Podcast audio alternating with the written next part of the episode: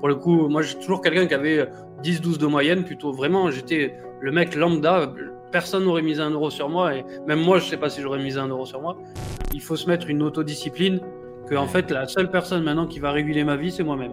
J'ai plus de patrons qui vont me dire quoi faire, parce que c'est une luxe d'avoir un patron qui te dit quoi faire. Au moins, tu arrives, tu sais ce que tu dois faire. Mais le pire, c'est quand tu sais pas ce que tu dois faire. là, du coup, je me dis, OK, bah, ça va être à moi doucement de me réguler, dire les jeux vidéo, OK, je vais commencer à me relever le matin dans des heures normales. Je... Mais c'est là que c'est dur, parce que euh, s'autodiscipliner, pour moi, c'est un des trucs les plus durs. Le moins de business que je fais, c'est pour ça que je réussis, je pense, c'est que j'ai au moins cinq solutions. Et c'est rare que la solution 1 marche pas déjà. Hmm. Au pire du pire, j'ai la 2 et enfin, je suis jamais allé à la 3, 4, 5. Mais pour moi, c'est tellement sécure, c'est tellement pas risqué parce que j'ai toujours 5, euh, 5 strates. Donc, euh. Des millions de vues sur ces vidéos de laverie automatique, plus de 100 000 abonnés sur YouTube. Aujourd'hui, on a la chance de rentrer dans la tête et dans les baskets de Quentin Doulcier, un entrepreneur multicasquette qui s'est fait connaître avec ses investissements plutôt ésotériques, un rêve, celui d'avoir un business automatique qui te rapporte de l'argent. Il nous amène bien évidemment dans les coulisses de ces laveries automatiques, mais on va également découvrir toutes ces autres casquettes. Investisseur immobilier, il vient notamment d'acheter une église entrepreneur sur le web avec des business en infoprenariat, en e-commerce et plein d'autres activités. Ce que j'adore dans le contenu de Quentin, c'est la façon avec laquelle il nous amène dans les coulisses et il nous montre étape par étape comment est-ce qu'il construit, structure son business. Bref, le parcours de quelqu'un qui a créé l'impossible dans sa vie. On va avoir la chance de retracer son parcours et de voir les clés qui lui ont permis d'atteindre des résultats aussi incroyables. On est parti pour découvrir l'interview de Quentin Doulcier. Merci à vous d'être connecté avec nous. On a besoin de vous et de votre support. Un like, un commentaire, abonnez-vous sur la plateforme, peu importe le podcast, le YouTube, abonnez-vous, ça compte. On compte sur vous. C'est parti. Hello les amis et bienvenue dans les Entrepreneurs 2.0, notre émission dans laquelle on rentre dans la tête et dans les baskets des gens qui créent l'impossible dans leur vie. Et quelle vie les amis, quel entrepreneur aujourd'hui nous avons la chance d'accueillir. Quentin, merci d'être avec nous. Merci de m'accueillir surtout. Alors Quentin, avant d'être une putain de rockstar des réseaux sociaux, des millions de vues sur Internet, un entrepreneur, on a l'impression 360, le mec ne dort pas. Euh, entre racheter une église, monter un business de trottinette électrique, acheter des immeubles, monter des laveries, euh, ça n'arrête jamais. Euh, avant d'être bah, autant multicasquette, d'être autant sur tous les fronts, de faire des trucs qui paraissent incroyables pour la majorité des gens, c'était quoi ton rêve de gosse à toi? Alors, vraiment, de gosse-gosse, quand on parle de, je dirais de, 5 ans à 10 ans, je voulais être mhm. inventeur. Ok. Je savais pas que c'était pas un métier ou quoi, mais je voulais être inventeur, je voulais inventer des choses. Ça t'était venu de où, tu te souviens? Non, je sais pas, je... c'est comme ça. Après, moi, je suis un mec solitaire qui aime bien bidouiller dans un coin, etc. Mais je sais pas, il y a un, métier qui m'est resté, et c'était inventeur.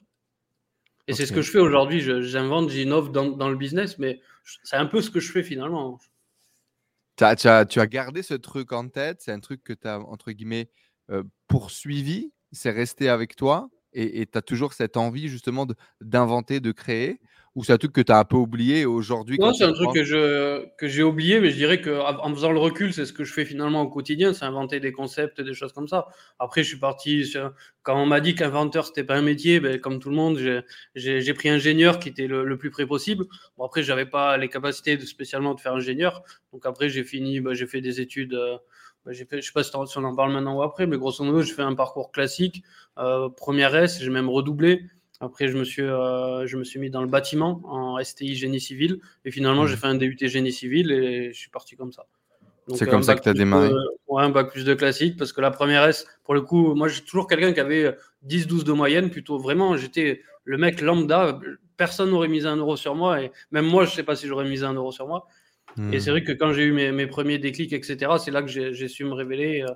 Mais sinon, ouais, première S, du coup, pas le niveau. Du coup, je me dis, bah, j'ai un cerveau et des mains euh, je vais plutôt aller dans le bâtiment. Je savais que je voulais faire de l'immobilier, mais je ne savais pas comment. Je savais que le bâtiment, ça payait bien. Du coup, je suis allé en STI génie civil. D'accord. Euh, après, du coup, là, c'était plus facile. Plus facilement, j'avais un 12-13 de moyenne.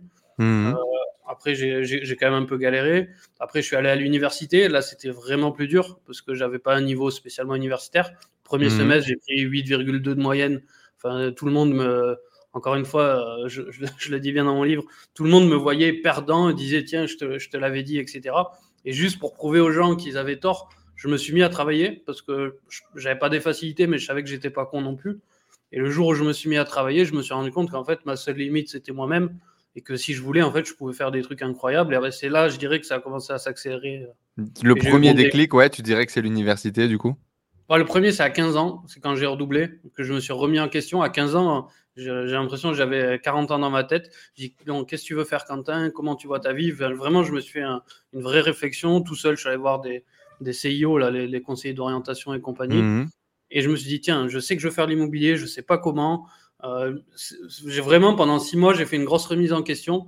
Et c'est à partir de là que j'ai fait le, premier truc. Et après, c'est quand, quand, quand je me suis lancé dans le monde du travail et que j'ai pu avoir certaines libertés, c'est là que j'ai commencé à me dévoiler, dévoiler.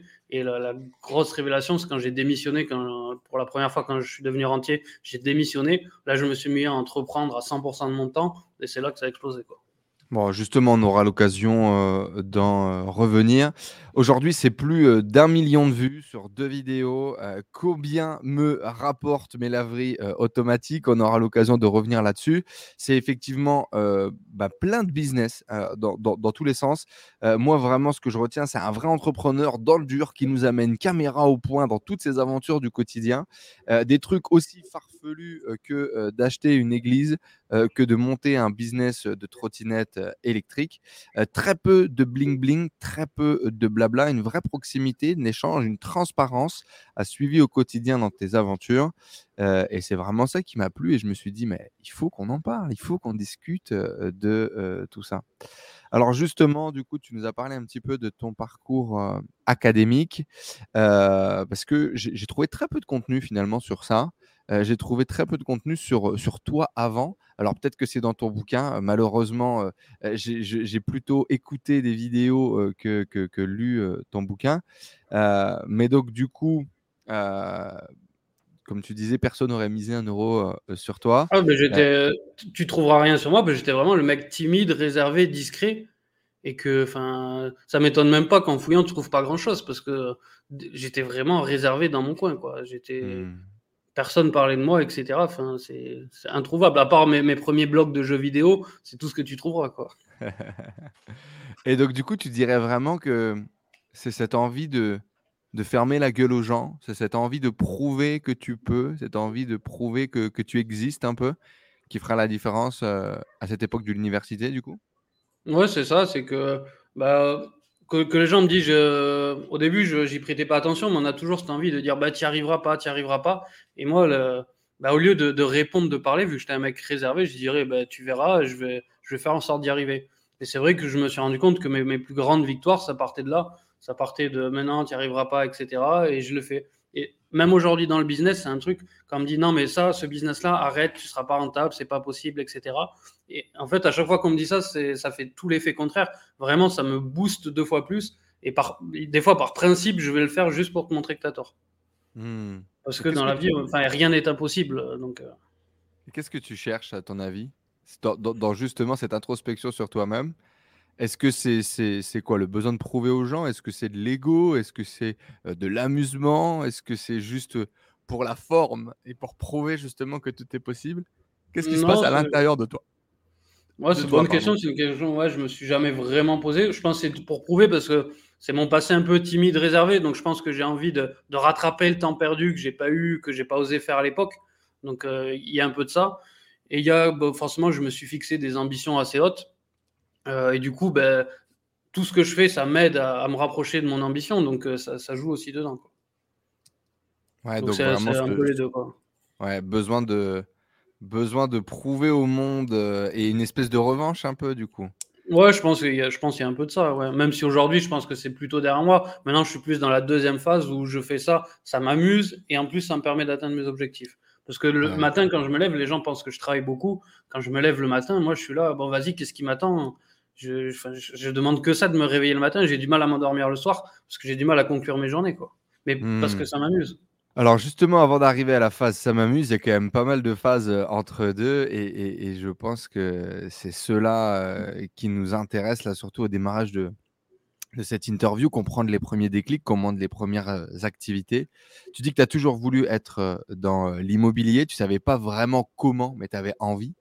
Qu'est-ce que ça représentait pour toi l'immobilier? Est-ce que c'était le fait de construire quelque chose? Est-ce que c'était l'argent autour de cette idée de des gens qui sont propriétaires, qui ont du patrimoine, sont des gens qui ont de l'argent? Qu'est-ce qui t'a tiré dans ce secteur? Deux choses. première chose, c'était l'idée de mettre, abri, mettre à l'abri ma famille. D'accord. Euh, justement, que, qu'on puisse, parce que j'avais, euh, j'ai en tout, j'ai euh, trois frères et sœurs, donc on est quatre, plus après demi-frères, etc. Et ben, je viens d'une famille modeste, mon père était maçon, ma, ma mère a commencé après à monter une entreprise, etc. Mais je, je, voulais stopper, et je l'ai vu après l'entreprise se casser la figure. Et du coup, j'avais cette envie de, au cas où, si moi je réussis dans l'immobilier, même s'il arrive un problème à toute ma famille, je suis capable de loger tout le monde. Donc ça, c'était le premier truc. C'est pour ça que je suis parti d'ailleurs plus sur de l'immeuble. Euh, et après, euh, c'était quoi déjà le début de la question? Non, mais c'est très bien. non, non, mais il y avait une deuxième raison, je t'ai dit. Oui, il y avait la raison financière et la, la, la raison où euh, travailler une fois dur pour ne plus travailler, le côté rentier, c'est ça aussi qui, qui m'intéressait. C'est que bah, je trouvais ça fou qu'on puisse travailler une fois et après ne plus jamais. c'est parti à la base de ma grand-mère qui avait deux, deux studios étudiants au Havre. Mhm. Euh, et justement, je, suivais de, loin. C'est le, premier rapport avec l'immobilier que j'ai eu. Et elle me disait, ben regarde, aujourd'hui, je paye, je sais plus, 400, euh, 500 euros de crédit.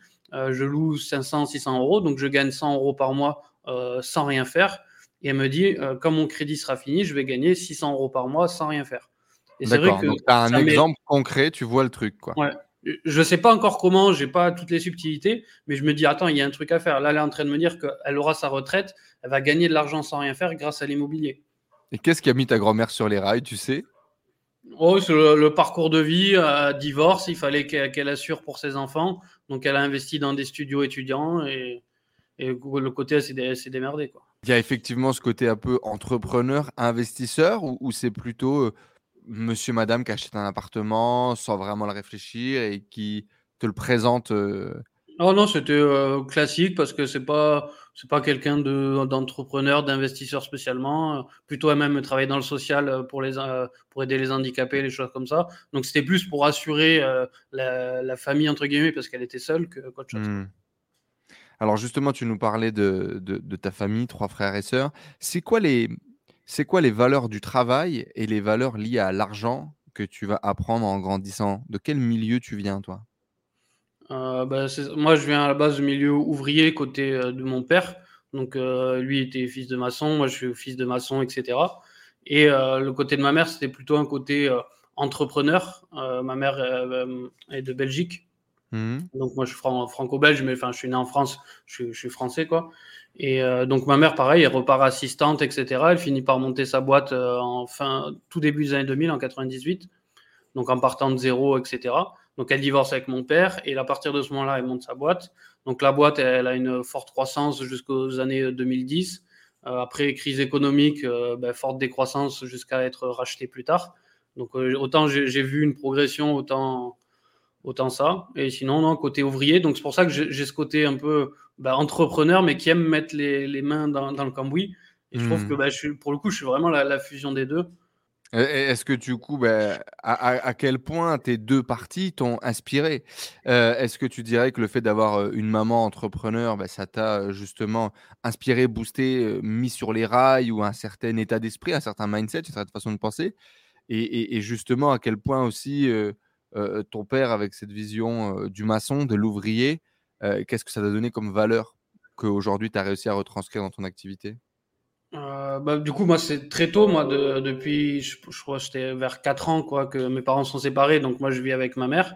Mmh. Euh, donc, j'ai plus vécu le côté entrepreneur. Je l'ai pas compris, je l'ai vraiment, je dirais pas, je l'ai subi non plus, mais pour moi, c'était, bah, elle travaillait le soir, le week-end, donc on allait, nous, on, on, jouait dans les bureaux, etc. Donc, j'ai pas, j'avais pas conscience que c'était dans ce but-là. Je l'ai compris, mais peut-être tard, genre quand j'avais 18-20 ans. Mais c'est vrai que je sais pas si indirectement j'ai été imprégné de ça ou pas. Parce que pour moi, à chaque fois qu'elle allait travailler, moi j'y allais pour jouer, pour faire du skate dans le dépôt, pour vraiment pas pour les raisons d'entrepreneur. Et je me suis intéressé au business vraiment quand j'avais euh, comme ça 18-20 ans. Quoi. On pourrait dire du coup que tu vas être élevé avec ces valeurs du, du, travailler dur, du travailler beaucoup, du travailler longtemps, d'être présent au bureau et de bosser beaucoup. Hein ouais, c'est ça. C'est que. Ouais. Moi, ça ne m'a jamais dérangé. Autant je, je, vois des gens qui disent Ah, mes parents travaillaient beaucoup, ils n'étaient jamais à la maison. Moi, c'est pas un truc qui m'a dérangé parce qu'au contraire, elle nous emmenait dès qu'il y avait un salon, un truc comme ça, ben, elle nous emmenait, on était au salon. Euh, enfin, c'est un truc, euh, pour le coup, je ne l'ai pas subi, ça m'a pas dérangé. Je, suis assez net là-dessus, mais je pense qu'il y a une sorte. J'ai été imprégné indirectement, mais je ne sais pas comment.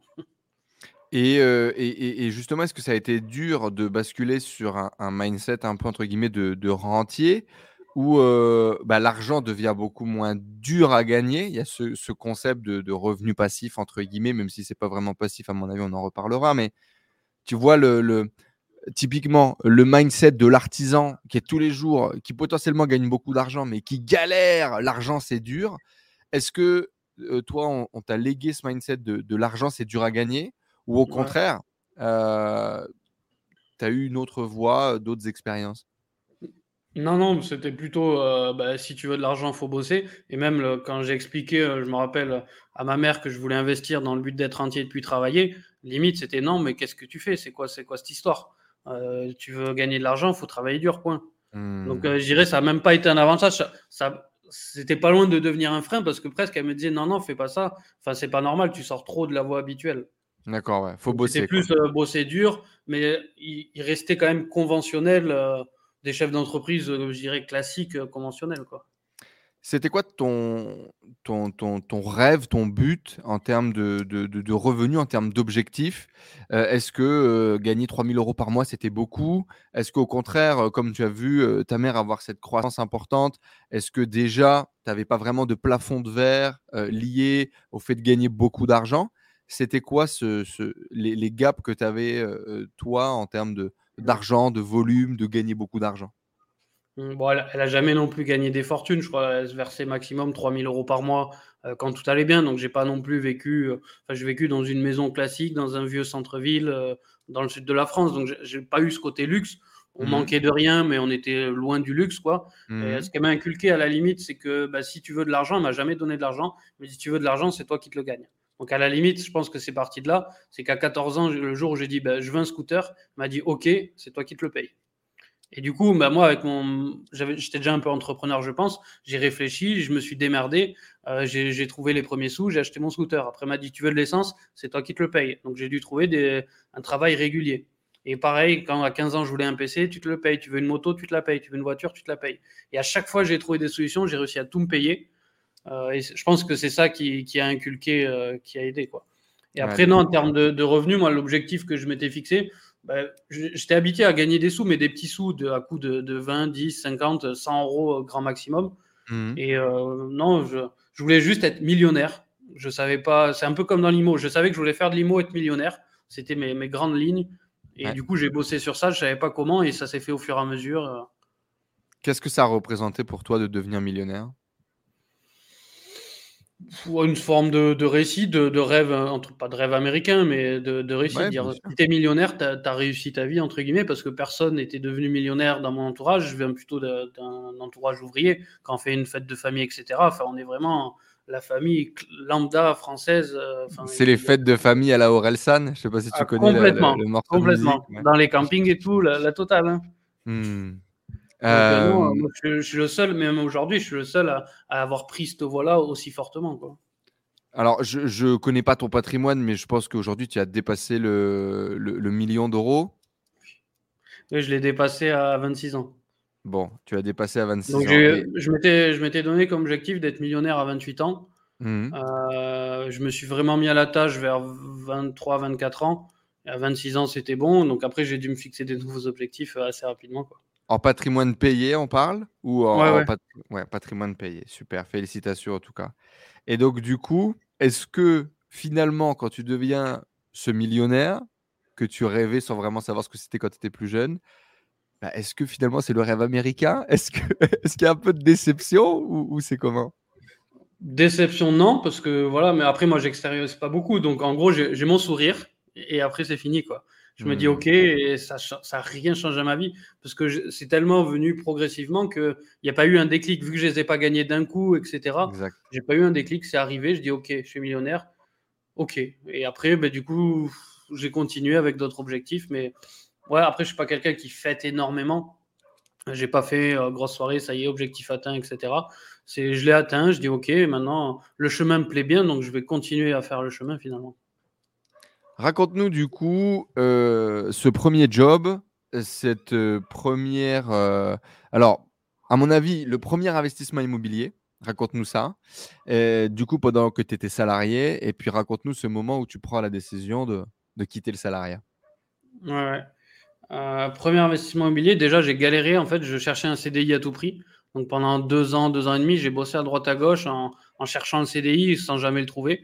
Et le jour du coup où j'arrive à avoir le CDI, je gagnais 1600 euros net. Donc, tu avais ton bac plus 2 en poche, c'est ça, en génie civil. Ouais, ouais. Et puis tu bossais à droite à gauche dans le bâtiment, c'est Dans le bâtiment, euh, du coup, j'étais en conduite de travaux, en technicien bureau d'études, à droite à gauche. Euh, J'avais du mal à imposer mon autorité parce que j'étais quelqu'un de réservé et j'étais censé conduire des chantiers. Euh, et du coup, je suis retourné bosser sur les chantiers pour acquérir de la légitimité.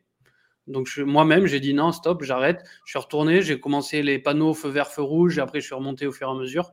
Et je suis passé par cette voie-là. Je sais pas si c'est une sorte de syndrome de l'imposteur ou quoi, mais euh, tant, je, me, je me sentais pas légitime à, à diriger des mecs de 40 ans euh, qui étaient dans le bâtiment depuis, depuis Oui, puis- toujours. et moi, euh, qui, sont durs, qui ont de la poigne. Ferme ta gueule, Ouais, gamin. ça. euh, Ça. fait 20 ans que je suis sur le chantier. Qu'est-ce que tu me racontes? T'avais quel âge du coup, toi, à ce moment-là? 21, 22 ans? C'est ça, 21 ans. Hmm. Donc, euh, ben, je suis re- repassé par ces étapes-là. Et finalement, je suis parti sur un poste de bureau d'études à 1006. Et c'est là que je me suis dit, bon, OK, j'ai enfin un CDI, qu'est-ce que je fais? Donc là, là j'ai plus d'excuses, il faut que j'investisse. Donc, tout ce que j'avais appris sur le peu de vidéos YouTube qu'il y avait à l'époque, donc les vidéos YouTube, je regardais, c'est entre 2012 et 2015. Il y en avait quelques-unes, mais il n'y en avait pas non plus euh, beaucoup. Donc, Mhm. j'ai pris toutes les infos qui traînaient. Euh, j'ai fait, j'ai fait ma sauce.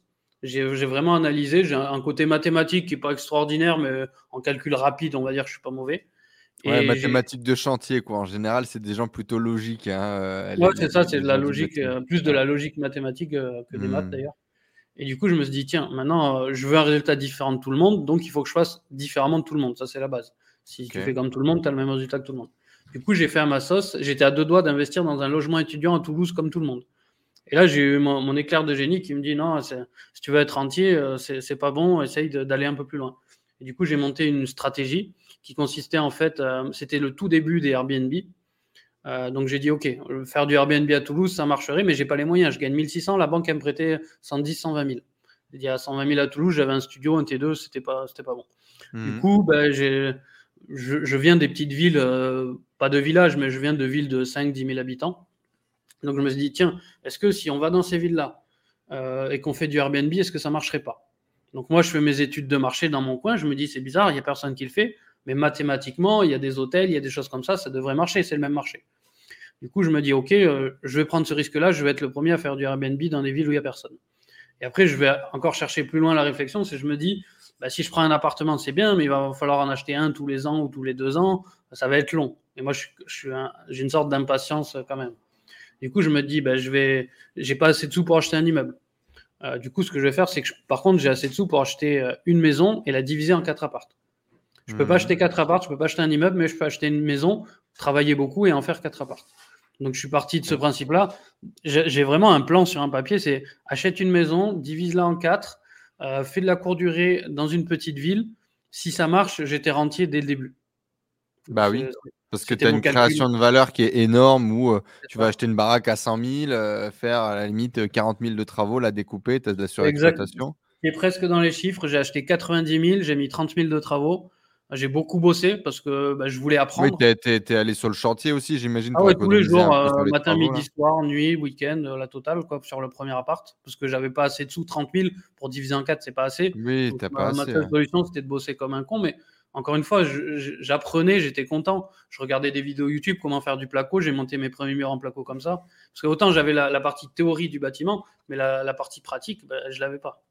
T'avais pas, ouais, t'as pas, pas connu du coup euh, ces, ces, ces, étés passés sur le chantier avec ton père, etc. Comme tu étais plutôt avec ta mère, t'es pas allé sur les chantiers. Ah non, non, mmh. là c'était, euh, je bossais dans les maïs, dans, dans les trucs comme ça. Et c'était un projet euh, familial justement? T'emmènes ton père sur, sur ton chantier à ce moment-là? T'as des cousins, t'as tes frères et sœurs qui viennent avec toi, ou au contraire t'es un peu tout seul dans ton truc. Non, je suis tout seul. J'étais juste avec ma copine de l'époque qui, qui je dirais, qui, qui, qui, me suivait, qui m'aidait comme, elle pouvait parce qu'elle travaillait à côté. Mais non, j'étais euh, j'étais tout seul avec ma copine. De temps en temps, j'ai un copain qui, qui, vient me donner un coup de main, euh, ma soeur qui vient m'aider un coup, des trucs comme ça. Mais c'est un week-end euh, de, de, temps en temps. quoi. T'embarques pas les gens dans ton truc, t'embarques pas les gens dans ton rêve, bah tu le fais plutôt dans ton demander, Tu peux pas leur demander de travailler pour ton rêve non plus. C'est bizarre sans contrepartie, mmh. juste parce qu'ils t'aiment bien. Ils font un week-end ou deux et voilà. Mmh. Et parce que ça va durer longtemps, du coup, les travaux de ce premier projet? Ouais, j'achète en avril 2015 le premier bien et je le mets. Euh, moi, j'arrive, j'y habite en août 2015 parce que du coup, j'étais retourné habiter chez mes parents pour aller plus vite sur le chantier et pour avoir mmh. plus de sous. Euh, et après, de août 2015 à février 2016, je fais les travaux du deuxième et c'est là que je commence à louer en février 2016. Ouais, donc il y a vraiment, euh, on serre la ceinture, on économise, on bosse à l'intérieur pour pouvoir l'exploiter. Ça va quasiment durer euh, un an. presque un an, ouais. Et après, ça se fait pas, tu prends des risques, tu pars sur des stratégies entre guillemets qui sont moins visibles à ce moment-là en 2015. Il n'y a pas des peurs, il n'y a pas des moments où tu te dis est-ce que je suis pas en train de me planter? Non, c'était le contraire. Qu'est-ce qu'elle te dit, ta, ta, petite voix là sur ton épaule, tu sais, le petit ange, le petit démon?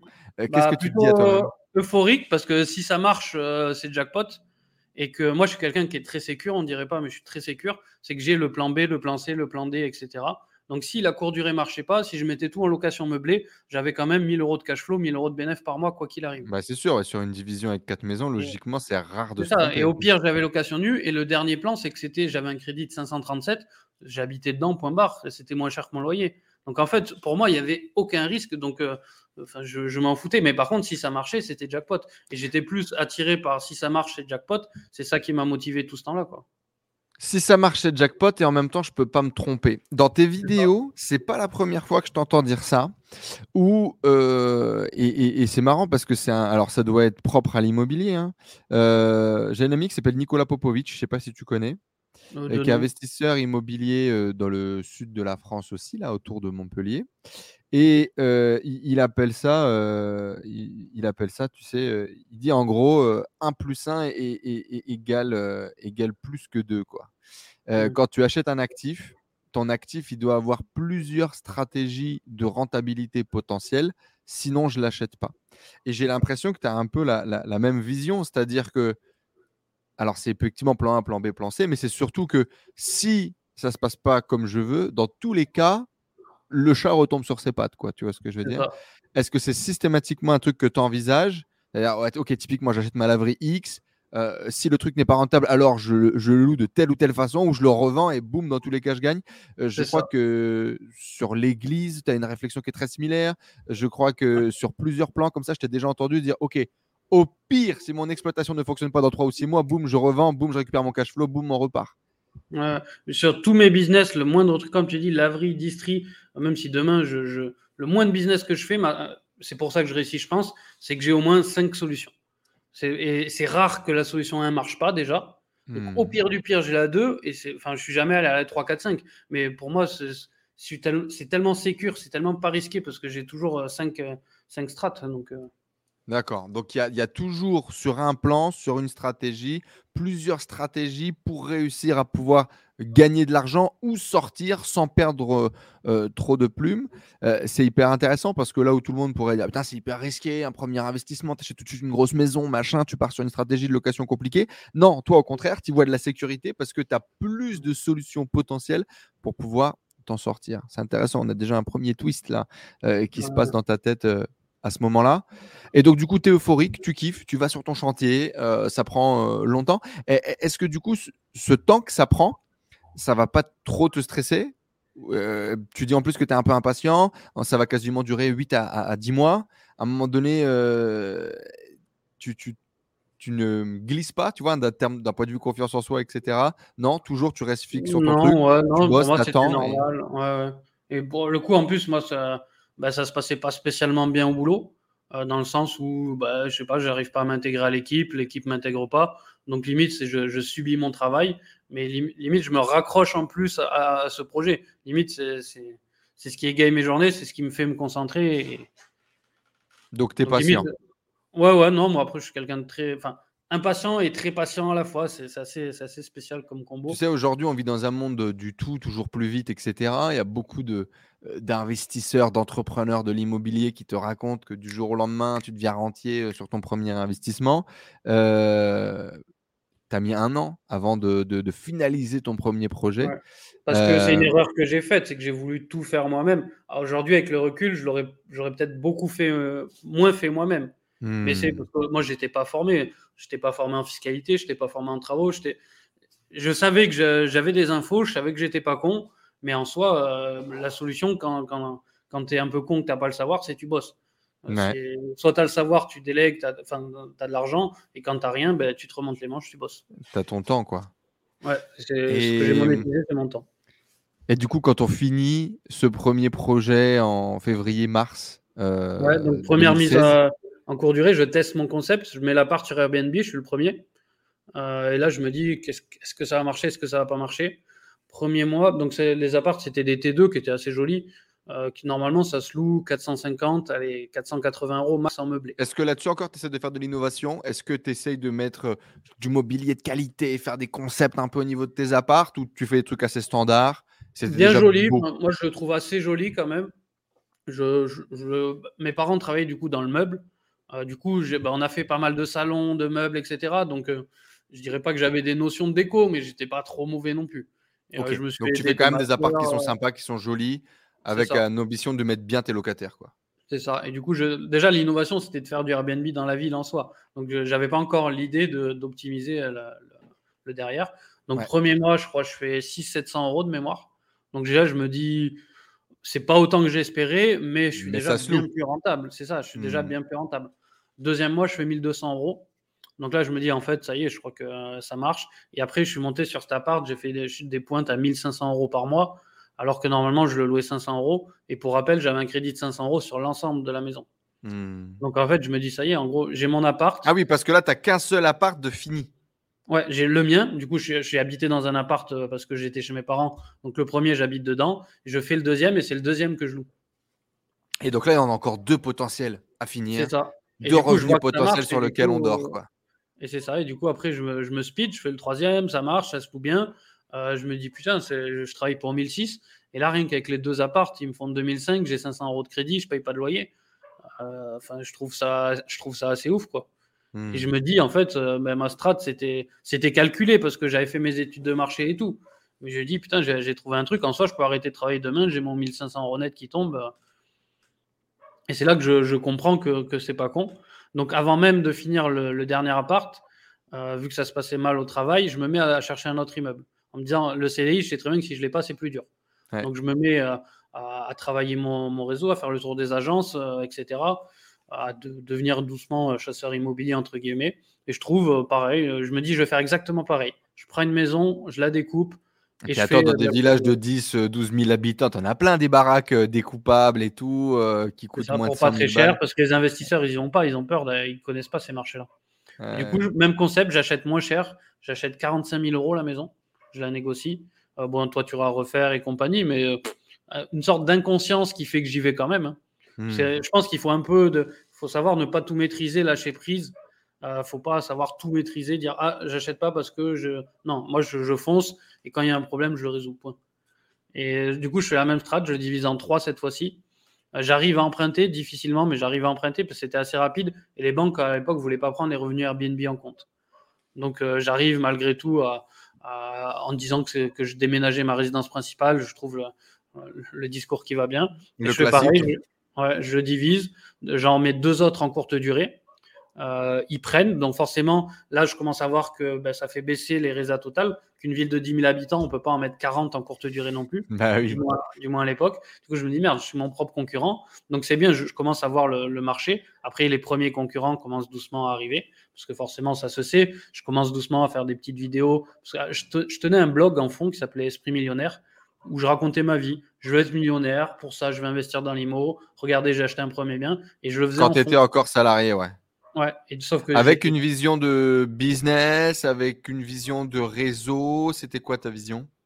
Partager, parce que j'aime bien, j'aime bien bloguer, j'aime bien bidouiller euh, des sites web. Donc euh, je crée un site web, euh, je blogue, je me dis, je savais que c'est comme l'IMO, je savais que ça allait me servir un jour, je savais pas comment, mais je l'ai fait. C'est un peu, je plante une graine et suivant comment elle pousse, euh, je m'en servirai plus tard. On verra bien quoi. mais du coup, j'étais très, très trop transparent en mode, voilà, j'ai gagné tant exactement dans telle ville avec telle strat, etc. Sauf que ça m'a porté préjudice, c'est que les gens se sont dit, oh putain, regardez, il a investi dans cette ville, ça marche. Bim, tout le monde est venu investir dans la ville, en pensant que j'avais trouvé la ville et pas le concept. Ouais. Bien sûr. Alors que des villes comme ça en France, il y en avait des. Il y, en a, des, Et il y en a encore beaucoup de, de pas, pas, bien exploités. Enfin, c'est encore un marché qui est en progression, que les gens ont compris avec le Covid. Pour ça, j'ai rigolé quand en 2020, tout le monde a dit Ah, regardez, les villes en province, ça marche. Et je dis Putain, ça fait depuis 2015 que je vous le dis qu'il faut le faire. Et il y a personne qui. On me prenait un peu pour un ovni en mode T'investis dans des petites villes, t'es un peu fou. Et maintenant, on me dit Non, mais la base, c'est d'investir dans les petites villes. Ah oui, même les villes de 40, 50 000 habitants déjà commencent à être euh, bombardées d'investisseurs avec des bonnes hein. stratégies, etc. Et, moi, c'est un truc qui m'a choqué parce que du coup, moi, je viens de Douchy-les-Mines dans le nord euh, de la France. Et euh, on est une petite ville de 12 000, habitants, mais à côté du, de Denain, qui était quand même une grosse ville un peu historique, machin, même si c'est, tu sais, le nord de la France, ça périclite. Hein. c'est des villes qui étaient très industrielles, qui ont mal fait la transition industrielle et qui sont bladés de cassos et, d'aide sociale, tu vois. Euh, et il y, avait un Formule 1, frère. Le Formule 1 qui est du coup juste à la sortie de l'autoroute. Donc, à Douchy-les-Mines, on est vraiment quand même entre Bruxelles, Paris. Il y a beaucoup de commerciaux. Tu es sur des terres industrielles à côté de Valenciennes, à côté de Cambrai, où il y a énormément d'industrie. Et euh, mais pas conscient de ça. Euh, pour moi, c'est un putain de village dans lequel il se passe pas grand chose, tu vois. Alors que dans les faits, bah, tu as le Formule 1 qui est juste à la sortie de l'autoroute, machin. Tous les ans, tu vois, passer devant pour rentrer chez moi tous les jours, voir les prix affichés du Formule 1. Aujourd'hui, le Formule 1, il est toujours là. Je crois qu'il facture genre 42 balles la nuit pour un truc mmh. dégueulasse. Et en fait, bah, il y a quelques années, je dirais 2017, j'ai un de mes premiers amis investisseurs qui a acheté une maison au bout de chez moi. Et moi, je suis là en mode, mais on s'en fout, tu vois. en fait, pas du tout. achat, revente, travaux, revente, il prend 40K, je crois.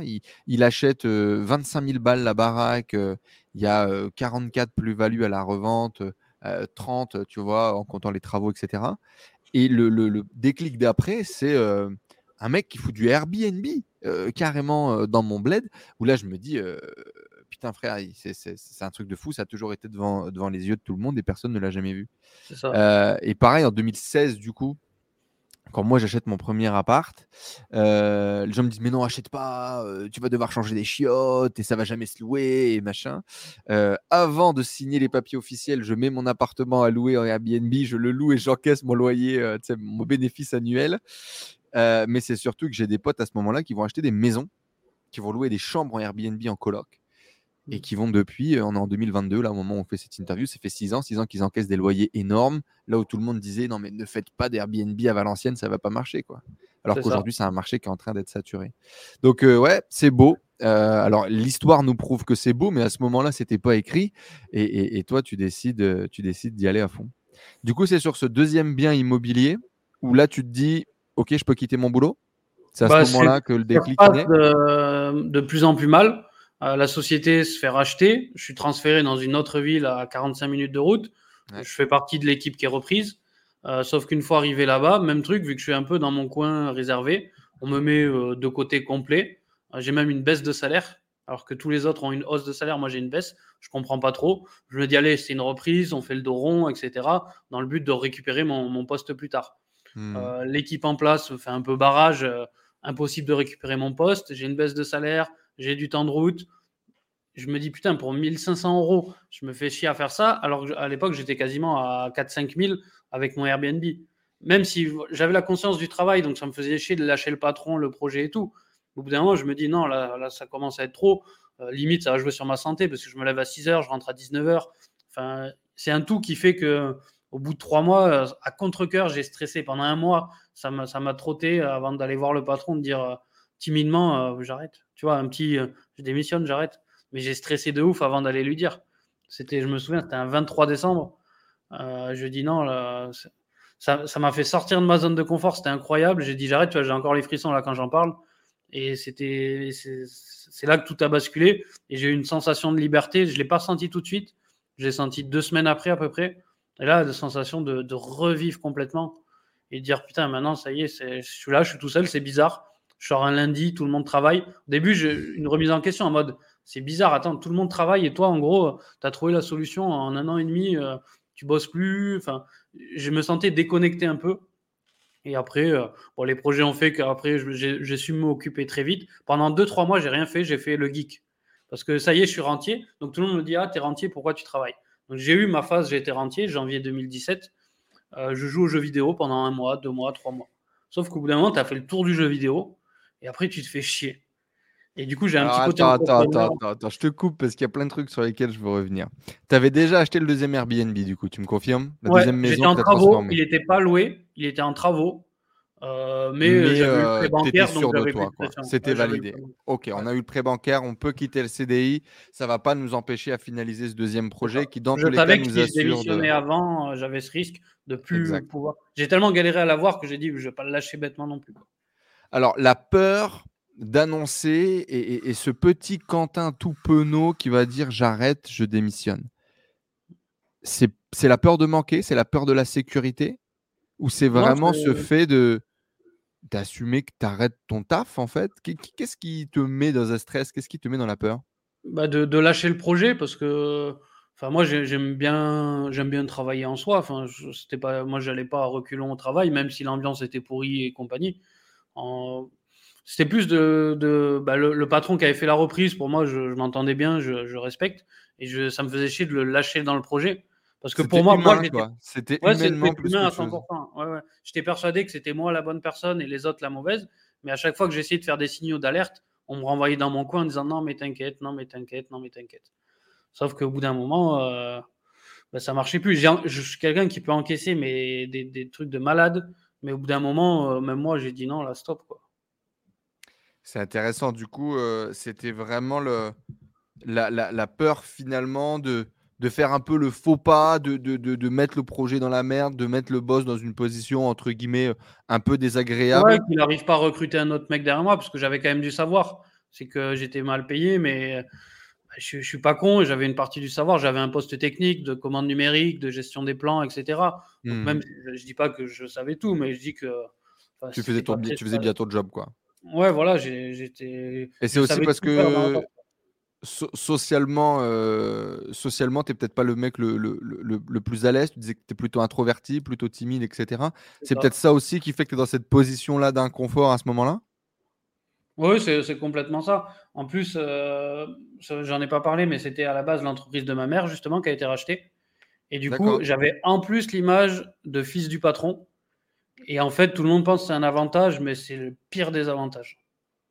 C'est t'as beau te défoncer au boulot, t'es le fils d'eux, ça vaut rien ce que tu fais. Et j'ai eu cette étiquette tout le temps sur le dos. Je bossais vraiment deux fois plus le soir pour prouver aux autres, finalement, que ça, ça servait à rien. Mais moi, je me dis, à force de bosser deux fois plus, deux fois plus dur, euh, ils vont le voir. Ça n'a jamais servi à rien. Et j'avais cette étiquette de fils du patron qui, bon, qui m'a desservi plus qu'autre chose. Quoi. Pour gagner 1500 balles. C'est ça. Alors que pour moi, j'avais un potentiel. Dans le bâtiment, je gagnais bien plus que ça. J'étais euh, en intérim à 2000 et quelques pour des postes avec bien moins de responsabilités. Ouais, mais bon, t'étais en CDD, quoi. Ouais, c'est ça. C'est hmm. pour ça que j'ai accepté gagner moins et tout. Mais après, j'ai. Enfin voilà, c'est un truc, c'est pas un bon souvenir, mais je dirais que ça m'a forgé quand même. Hmm ce tempérament euh, introverti, euh, socialement, pas le mec le, plus à l'aise, etc. Parle-nous-en un petit peu. Il y a beaucoup de gens qui ont, tu sais, cette croyance de l'entrepreneur, sûr de lui, confiant. je parlais avec Stan Leloup la première fois quand on a fait une interview où il me disait, lui, il avait cette vision de l'entrepreneur qui sert des paluches, tu vois, du mec confiant qui signe des deals. et, et peut-être que c'est encore le cas de beaucoup de gens qui nous suivent, tu vois, qui se disent, ouais, un entrepreneur, ça doit être quelqu'un de confiant, confiance en lui, etc. Euh, est-ce que c'était toi ta vision?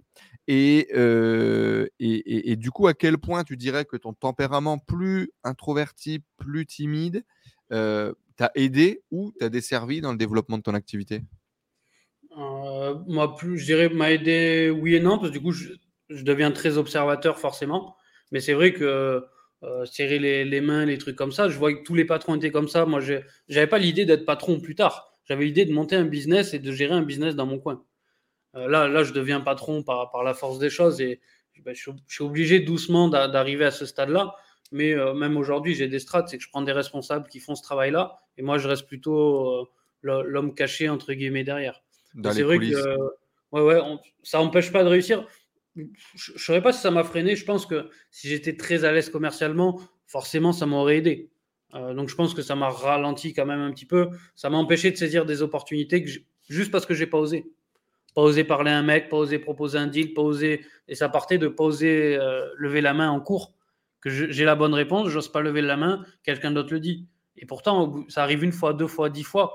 Donc, euh, c'est, et c'est, je rebondis sur la chanson de Big Flo et Oli, c'est vaut mieux avoir des remords que des regrets. c'est vrai que, que, depuis que j'entends cette phrase-là, je me suis, je, m'auto-persuade de ça.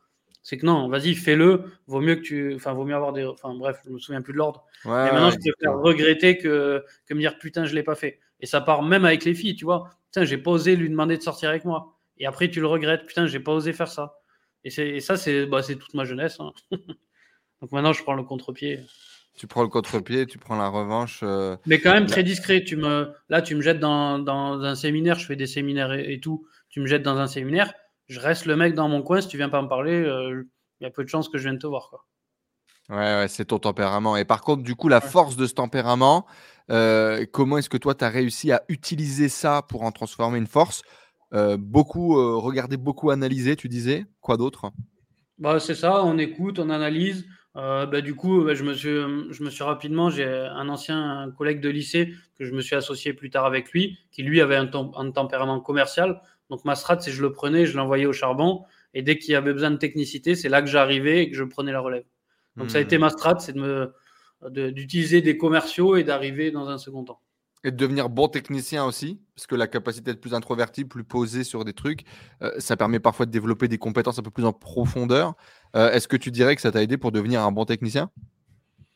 Oui, forcément, parce que bah, je suis un mec tout seul dans mon coin. Euh, je suis technicien, enfin, je suis autodidacte. C'est tant que j'ai pas fait la chose, je la délègue pas. Donc, j'ai besoin de tout comprendre. C'est le côté inventeur un peu. C'est j'ai besoin de mmh. tout comprendre tout le temps, en fait.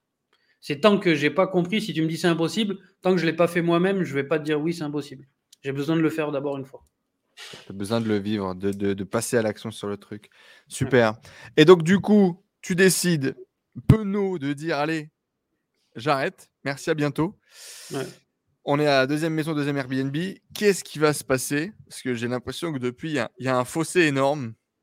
Tu as quel âge déjà à ce moment-là? Et, là, du coup, tu vas devenir 100% entrepreneur. Tu vas décider, entre guillemets, de, de lâcher les chevaux.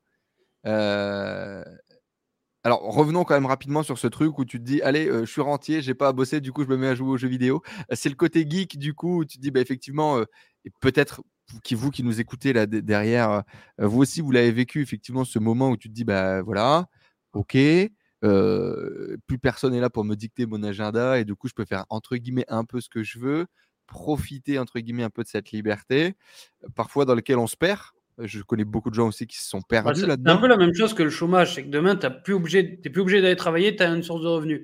pour moi, mmh. c'était comme que j'ai eu peut-être deux mois de chômage dans ma vie, mais pour moi, c'était un peu, c'était un peu la même chose. Et, ça fait, c'est excitant, à la fois ça fait peur. Qu'est-ce que tu as pensé de ce sentiment de liberté?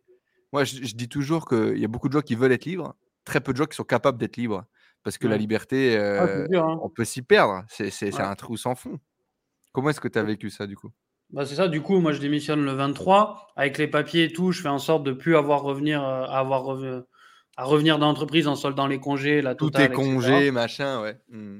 Et donc, euh, je passe Noël serein, avec euh, juste la boule au ventre qui est partie, mais sans, comprendre. Juste, je passe des vacances sans me dire, je vais devoir aller bosser le, le, 2 ou 3 janvier quand tout le monde reprendra. Et c'est quand tout le monde reprend que doucement, je suis en train de réaliser. On me dit, ah, putain, en fait, c'est vrai, là, tu l'as vraiment fait, tu es vraiment rentier, tu as vraiment arrêté de travailler. Et bah, du coup, bah, au début, comme je dis, je fais rien, je joue tranquillement aux jeux vidéo. Sensation de vide parce que tu sors dans la semaine, je me rappelle toujours, tu sors un lundi, un lundi c'est vide, tu vois tout le monde travailler, c'est là que je me dis putain, c'est je me, je me remets en question. Je dis, c'est bizarre. Est-ce que c'est moi qui suis pas comme tout le monde? Est-ce que, c'est, est-ce que j'aurais dû être comme tout le monde? C'est là que je me suis posé plein de questions. Et après, euh, j'avais le. Quel âge à ce moment-là? 23, 24 ans? Ouais, ça doit être ça. C'était 2000, fin 2016, début 2017. Il y a 5 ans. J'ai 29, donc 24 ans, c'est ça. Hmm. Donc c'est ça qui dit. ça joue encore plus. je suis jeune et je me dis, mais pourquoi les autres le font pas? Pourquoi moi, à 24 ans, j'aurais réussi à faire ça et pourquoi euh, personne ne le fait Donc c'est là que bah, beaucoup, beaucoup de questions. Sans réponse, beaucoup de et, questions. Et, puis c'est et puis c'est flippant. C'est-à-dire qu'au début, euh, j'insiste là-dessus parce que peut-être beaucoup le, vivent ou l'ont vécu et, se retrouveront là-dedans. Et encore une fois, moi je, je, je n'ai jamais vu personne parler de ça sur Internet ou parler euh, de, de, ça ouvertement en podcast parce que c'est quand, quand tu as de. D'ailleurs, on va revenir encore sur Big Flo et Oli, ils en parlent, mais en gros, euh, quand tu atteint un certain statut et une certaine richesse, tu peux pas te plaindre de ton luxe, en fait. Et donc, du jour au lendemain, quand tu t'es battu pour euh, gagner certaine forme d'indépendance, ou voilà. Alors, moi, j'ai jamais été euh, rentier, vivre de mes investissements, mais en gros, à un moment donné, le business tournait tellement bien, ou tu gagnais tellement d'argent que tu peux te permettre de ne pas bosser le matin, de bosser que l'après-midi, ou je sais pas trop quoi, tu vois? Et tu as une certaine liberté. effectivement, bah, toi, tu veux aller en boîte, tu veux faire des trucs. Et en fait, bah, les gens peuvent pas parce qu'ils ont une vie. moi, je partais. Donc, moi, mon truc, ça a été le voyage. Moi, je suis parti à l'autre bout du monde dès 2017. Et ben, tu, te retrouves tout seul à l'autre bout du monde parce qu'en fait, personne ne peut venir avec toi. Et parce qu'en fait, les délires que tu es en train de vivre, les trucs que tu es en train de vivre, personne ne peut le vivre. Et, et mmh, c'est excitant parce que, putain, genre, ouais, j'ai réussi, je peux le vivre. Et c'est triste à mourir parce qu'en fait, tu es tout seul dans ton truc il n'y a personne qui peut le vivre avec toi. Et tu as vraiment ce truc de bah, finalement, est-ce que c'était la bonne décision? Est-ce que c'est pas un peu chelou? Parce que tu te sens quand même d'une façon ou d'une autre mise à l'écart. J'en ai, ai, pris conscience rapidement et rapidement, j'ai le mot en tête c'est il faut se mettre une autodiscipline. Que en fait, la seule personne maintenant qui va réguler ma vie, c'est moi-même. J'ai plus de patrons qui vont me dire quoi faire parce que c'est une luxe d'avoir un patron qui te dit quoi faire. Au moins, tu arrives, tu sais ce que tu dois faire. Mais le pire, c'est quand tu ne sais pas ce que tu dois faire. Et là, du coup, je me dis, OK, bah, ça va être à moi doucement de me réguler, dire les jeux vidéo, ok, je vais commencer à me relever le matin dans des heures normales. Mais c'est là que c'est dur parce que euh, s'autodiscipliner, pour moi, c'est un des trucs les plus durs. Moi, j'arrive à pas trop mal le faire, même si on peut faire mieux. Mais euh, je, ne suis vraiment pas un mec qui a des rituels, qui fait toujours la même chose et compagnie, euh, structuré entre guillemets à la Yomi, par exemple. Moi, je suis quelqu'un qui laisse plus, qui vit au jour le jour, mais je me mets quand même une autodiscipline. Je me rappelle de ce mot, ça m'a quand j'ai compris qu'il fallait que j'ai une autodiscipline, c'est là que j'ai commencé à, reprendre le dessus et à, doucement revenir, pas dans la vie active, mais je me suis réimpliqué dans, dans, les travaux du deuxième bien que j'avais acheté, etc. À suivre le chantier, à y être tous les jours. Je me suis remis une routine euh, doucement. Quoi. Ben, y a, c'est ce combat contre soi-même. Hein. Dans tous les cas, si on ne le fait pas, et j'ai, la sensation que tous les gens qui entreprennent, qui font des choses, entre guillemets, qui sortent un peu des sentiers, ben, ils ont gagné ce combat-là. Et la majorité des gens qui en sortent jamais, c'est qu'il y a des gens qui ne sont pas capables de, de, de, gagner ce combat-là, en fait, de l'autodiscipline. Bah, il n'est pas évident. Enfin, je, bah, c'est un des plus durs, je pense. Ah, c'est un des plus durs. Moi, c'est que j'arrive tout le temps à me, remettre en question. C'est vrai que j'ai, comme je l'ai fait à 15 ans, etc., à des moments clés je de mes études, quand j'étais en galère, quand personne ne croyait en moi, j'arrive à me remettre en question, même, même trop peut-être en permanence. Aujourd'hui, je suis plus capable de me remettre en question deux fois dans la semaine, tu vois. J'ai un projet, j'ai trois projets, j'ai 40 projets, je suis débordé. Comme hier soir où bah, j'ai des bonnes, des mauvaises nouvelles qui arrivent, j'ai 40 projets. Si tu n'arrives pas à te remettre en question, à prendre du recul, c'est, tu mets ma tête dans le corps de beaucoup de personnes, 90% sont en burn-out. Si tu n'as pas ce recul, cette remise en question, ça peut être horrible et dangereux. C'est vrai que moi, je sais pas, c'est, c'est un trait de caractère qui était le côté réservé observateur qui fait que j'arrive à prendre du recul euh, assez facilement maintenant. Et donc prendre du recul pour faire quoi? Pour prendre les bonnes décisions? Pour pas exploser sous la pression et la charge d'informations qui arrivent? C'est quoi ce travail que tu fais, par exemple, que tu as fait hier soir, euh, de, prise de recul pour prendre les bonnes décisions? Qu'est-ce qui se passe dans ta tête? Comment est-ce que tu travailles un peu Si tu devais analyser ta propre pensée? Bah, c'est que là, moi, bah là, je, gère une quinzaine de sociétés, donc euh, enfin, c'est du boulot. Hier, j'ai deux, trois euh, problème technique à la con, mais on me dit tiens ce business là j'ai prévu d'ouvrir le 15 octobre, on me dit non non c'est pas possible, t'as pas donné le dossier, ça sera jamais pris le 15 octobre. On m'envoie le dossier, j'ai 70 pages à remplir, enfin voilà euh, grosse remise en question, technique sur le papier c'est impossible. Euh, en deux secondes euh, j'arrive à dire ok comment je fais, je me pose, je réfléchis, je regarde les papiers, je dis ok la solution c'est ça, on le fait comme ça, ça on le fait comme ça, ça on le fait comme ça. J'appelle lui, on avance sur ça, je prends rendez-vous et mais en, même temps, ça, j'ai plein de projets, je suis dérangé en permanence. Et bah, c'est le côté patient et le côté. Ouais, je, ne sais pas comment le dire, c'est le côté. Euh, mais prise de recul. Euh. ouais, c'est ça, le, côté méta, entre guillemets. Euh, ouais, c'est se poser, savoir se dire stop, on se pose, on réfléchit et on repart. Ouais, c'est ça. je, prends, je prends pas la claque en pleine gueule et je me mets en boule et machin. C'est ok, je prends du recul, qu'est-ce qu'il faut faire, comment est-ce que je me sors de la situation et comment est-ce que je vais à l'objectif, quoi, finalement. C'est ça. Mais euh, en, permanence, très souvent, quoi. C'est un, vrai exercice, quoi. En coaching, on appelle ça du coup se mettre en position méta, se mettre à la troisième personne de soi-même quand on est un peu en introspection. Et ce serait réussir à faire ça par rapport au projet, par rapport aux galères pour trouver des solutions. Ah, mais euh... par jour, du coup. bah oui. Et, je pense que ça fait, euh, je pense que ça fait beaucoup de sens. Ok, super. Euh, donc du coup, on en est à notre deuxième euh, Airbnb. On joue un peu aux jeux vidéo, on apprend l'autodiscipline, on se remet en piste. Qu'est-ce qui va se passer ensuite? Comment est-ce qu'on va arriver dans, dans ce, dans ce torrent d'entreprises? Comment est-ce qu'on va arriver dans cette diversification? Comment on va arriver dans cette opportunité? Euh, juste avant de démissionner, j'avais, j'ai commencé doucement à entreprendre dans le sens où j'avais, j'ai monté un magasin sur un coup de tête euh, parce que euh, j'avais envie de. Il y a un local qui était disponible. Et avant, avant de démissionner. Hein. Ouais, en, octobre, juste avant de démissionner. j'ai ma copine avait plus de travail, mais je me dis tiens, je vais pas te remettre à travailler. on va créer un business et tu vas travailler dedans. Du coup, j'ai, créé un magasin. Un, il s'appelait Cash Center. C'est un, un cash converteur euh, remanié à ma sauce. Euh, Cash Hunter pour profiter de la pub et compagnie. à l'époque, c'était mes, mes, petits hacks, mais j'étais content parce que j'avais 23 ans.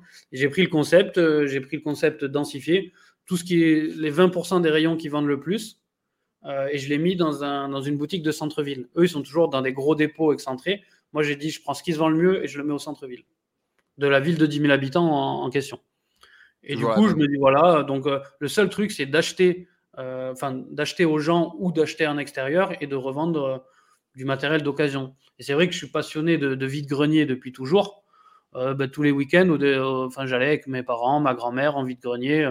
C'était bah, la vie lambda de, beaucoup de Français. Tous les dimanches, on fait le vide-grenier du village. Quoi. Mmh. C'est vrai que moi, je me dis, tiens, regarde, je peux acheter un vide-grenier, revendre beaucoup plus cher et qu'une plus-value. Et c'était le business le plus accessible, le plus facile à faire euh, que j'avais déjà fait à petite échelle quand, quand j'étais plus jeune, euh, en achetant dans les vides-greniers pour revendre plus cher au vide-grenier prochain et compagnie. Et là, je l'ai monté en mode magasin. Euh, j'avais, bah, vu que je gagnais un petit peu avec mes Airbnb, on a réussi à tout ouvrir pour 5000 euros. C'était le défi. Quand j'ai dit ça, les gens, mes parents et tout, me disent mais c'est n'importe quoi. Là, carrément, ils m'ont. C'était limite si tu fais ça, on te parle plus. C'était vraiment. Déjà, tu pas un magasin à 5000 euros. Et qu'est-ce que tu veux faire? On a du boulot et compagnie. Donc déjà, à contre-courant de tout le monde, je l'ai fait, j'ai ouvert le magasin. Et du coup, bah, quand je deviens rentré, rentier, j'ai toujours ce magasin en, point de chute. Donc hmm. c'est ma copine qui, qui, fait la caisse. Euh, et moi, bah, justement, je peux me permettre euh, bah, de, tous les dimanches de, continuer ce rythme. Euh, je me levais très tôt, du coup, vu que j'avais. Pour moi, je m'en foutais, c'était pas dimanche. C'était comme un lundi, comme un mardi. Donc je me levais à 5 h du matin tous les dimanches. Je faisais 4-5 vides-greniers. Je, je, je, savais ce qui se vendait, donc j'achetais tout ce qui se vendait pas cher. Tout le euh, matériel, euh, tous les jeux vidéo, tous les et le dimanche après-midi, je remplissais les rayons du magasin pour vendre toute la semaine. Et avec ça, je gagnais un petit 500 euros par mois à peu près. Donc c'était un, un, petit bonus que, que je m'étais fait. Et doucement, ça m'a remis un peu le pied à l'étrier, ça. J'ai commencé à suivre mon chantier qui n'était pas fini. Et il y avait cette fameuse graine du blog euh, que, que, je gardais là. Je me suis dit, tiens, je vais, je vais accentuer un peu ce, ce blog-là. Si tu regardes mmh. la création de ma chaîne YouTube, c'est janvier 2017. D'accord. Quand je suis devenu rentier. Je l'avais sous forme de blog depuis 2014-2015. Et en janvier, je dis, bah tiens, maintenant je vais le faire en vidéo aussi, je vais créer ma chaîne YouTube. J'avais déjà créé une chaîne YouTube de jeux vidéo, elle existe encore. Euh, mais du coup, là, je, crée, je filme, dis, regardez, euh, je suis en train de rénover mon deuxième immeuble, regardez comment ça se passe. Et je me mets à faire suivre mon chantier. Et euh, je vois bien qu'il y a des, formateurs, etc., qui, progressent. ouais, donc à ce moment-là, tu vois qu'il y a quand même un business model, tu vois qu'il y a quand même des gens je, vois qu'il y a des gens qui gagnent de l'argent. Je dis, moi, bah, il va falloir que je crée une société parce que j'ai encore envie d'acheter de l'immobilier. Je vais plus jamais bosser pour quelqu'un parce que mauvaise expérience. Donc, je me dis que si je veux acheter de l'immobilier, il faut que j'ai soit un travail, soit une entreprise. La solution de travail n'est pas possible, donc c'est une entreprise. Je me dis, j'ai peut-être une porte d'entrée avec cette entreprise-là. Euh, et du coup, je, commence sans, sans but financier. Je ne vends rien au début, mais je filme en me disant je continue à arroser la graine et peut-être que quand elle sera plus grande, euh, ça me servira. et ce qui s'est arrivé le cas, parce qu'après, quelques mois plus tard, du coup, je monte la société.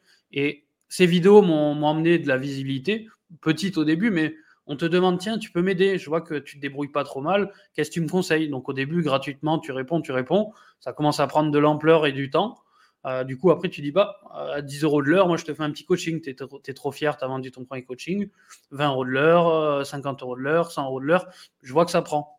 Et c'est là que, du coup, je m'intéresse du coup au business des, formations euh, du conseil, entre guillemets, parce qu'au début, je faisais pas de formation, je faisais que du conseil. Mmh. C'est là qu'après, ce mois de juillet 2017, je, crée la société et je commence à faire de la formation, enfin, le conseil, puis la formation derrière. Mais c'est venu d'une demande que j'avais, en fait, grâce à mon blog que j'arrivais plus à suivre. Du coup, j'ai dit, bah, maintenant, il faut le structurer et il faut faire un truc. Et en plus, je pourrais peut-être réemprunter dans un an ou deux. J'ai dit, bah, c'était la suite logique. Enfin, c'était, pour moi, c'était normal. Ouais. Et, et, justement, du coup, à, à, ce moment-là, toi, tu es quoi Tu es en LMNP sur tes, sur tes biens immobiliers? Enfin, c'est vraiment, tu es en perso, tu n'as pas encore de créer de boîte et d'activité, hein, c'est ça? C'est ça. Je me suis lancé, je connaissais rien à la fiscalité je sais pas trop con, j'avais vu trois vidéos, j'avais compris que le LMNP, tu faisais pas trop d'erreurs, que euh, encore plan A, plan B, tu avais le réel qui permettait avec les travaux de déduire. Au pire, tu avais l'abattement de 50% qui était euh, un peu le mieux. Et en plus, il y avait l'abattement à 71% pour les meublés de tourisme. Donc j'avais plan A, plan B, plan C je me suis lancé à l'MNP, j'avais pas plus de connaissances que ça en fiscalité. Donc à ce moment-là, tu n'as pas encore créé de boîte. Pour créer quand même la boutique, tu dois créer une boîte, même pas ta nana en auto-entreprise ou un truc comme ça Auto-entreprise, euh, elle en auto-entreprise, c'est ça. Et donc là, la première boîte que tu montes, c'est finalement la boîte de conseil autour du conseil, on va dire, euh, immobilier. Ouais, je, m'étais monté auto-entrepreneur au, au, tout début, à la fin de mes études. Euh, pour prendre un poste à la con, je, l'explique bien dans le livre, euh, où je dépalettisais des palettes, je devais faire de l'inventaire et palettiser. Donc mmh. euh, le besoin était en auto-entreprise, je l'ai fait, j'ai gagné de l'argent pendant deux mois et j'ai fermé l'auto-entreprise quelques mois après. Donc c'était pas ma première première expérience, mais en première en structuré où il y a des vrais frais, etc. C'est ma vraie première expérience.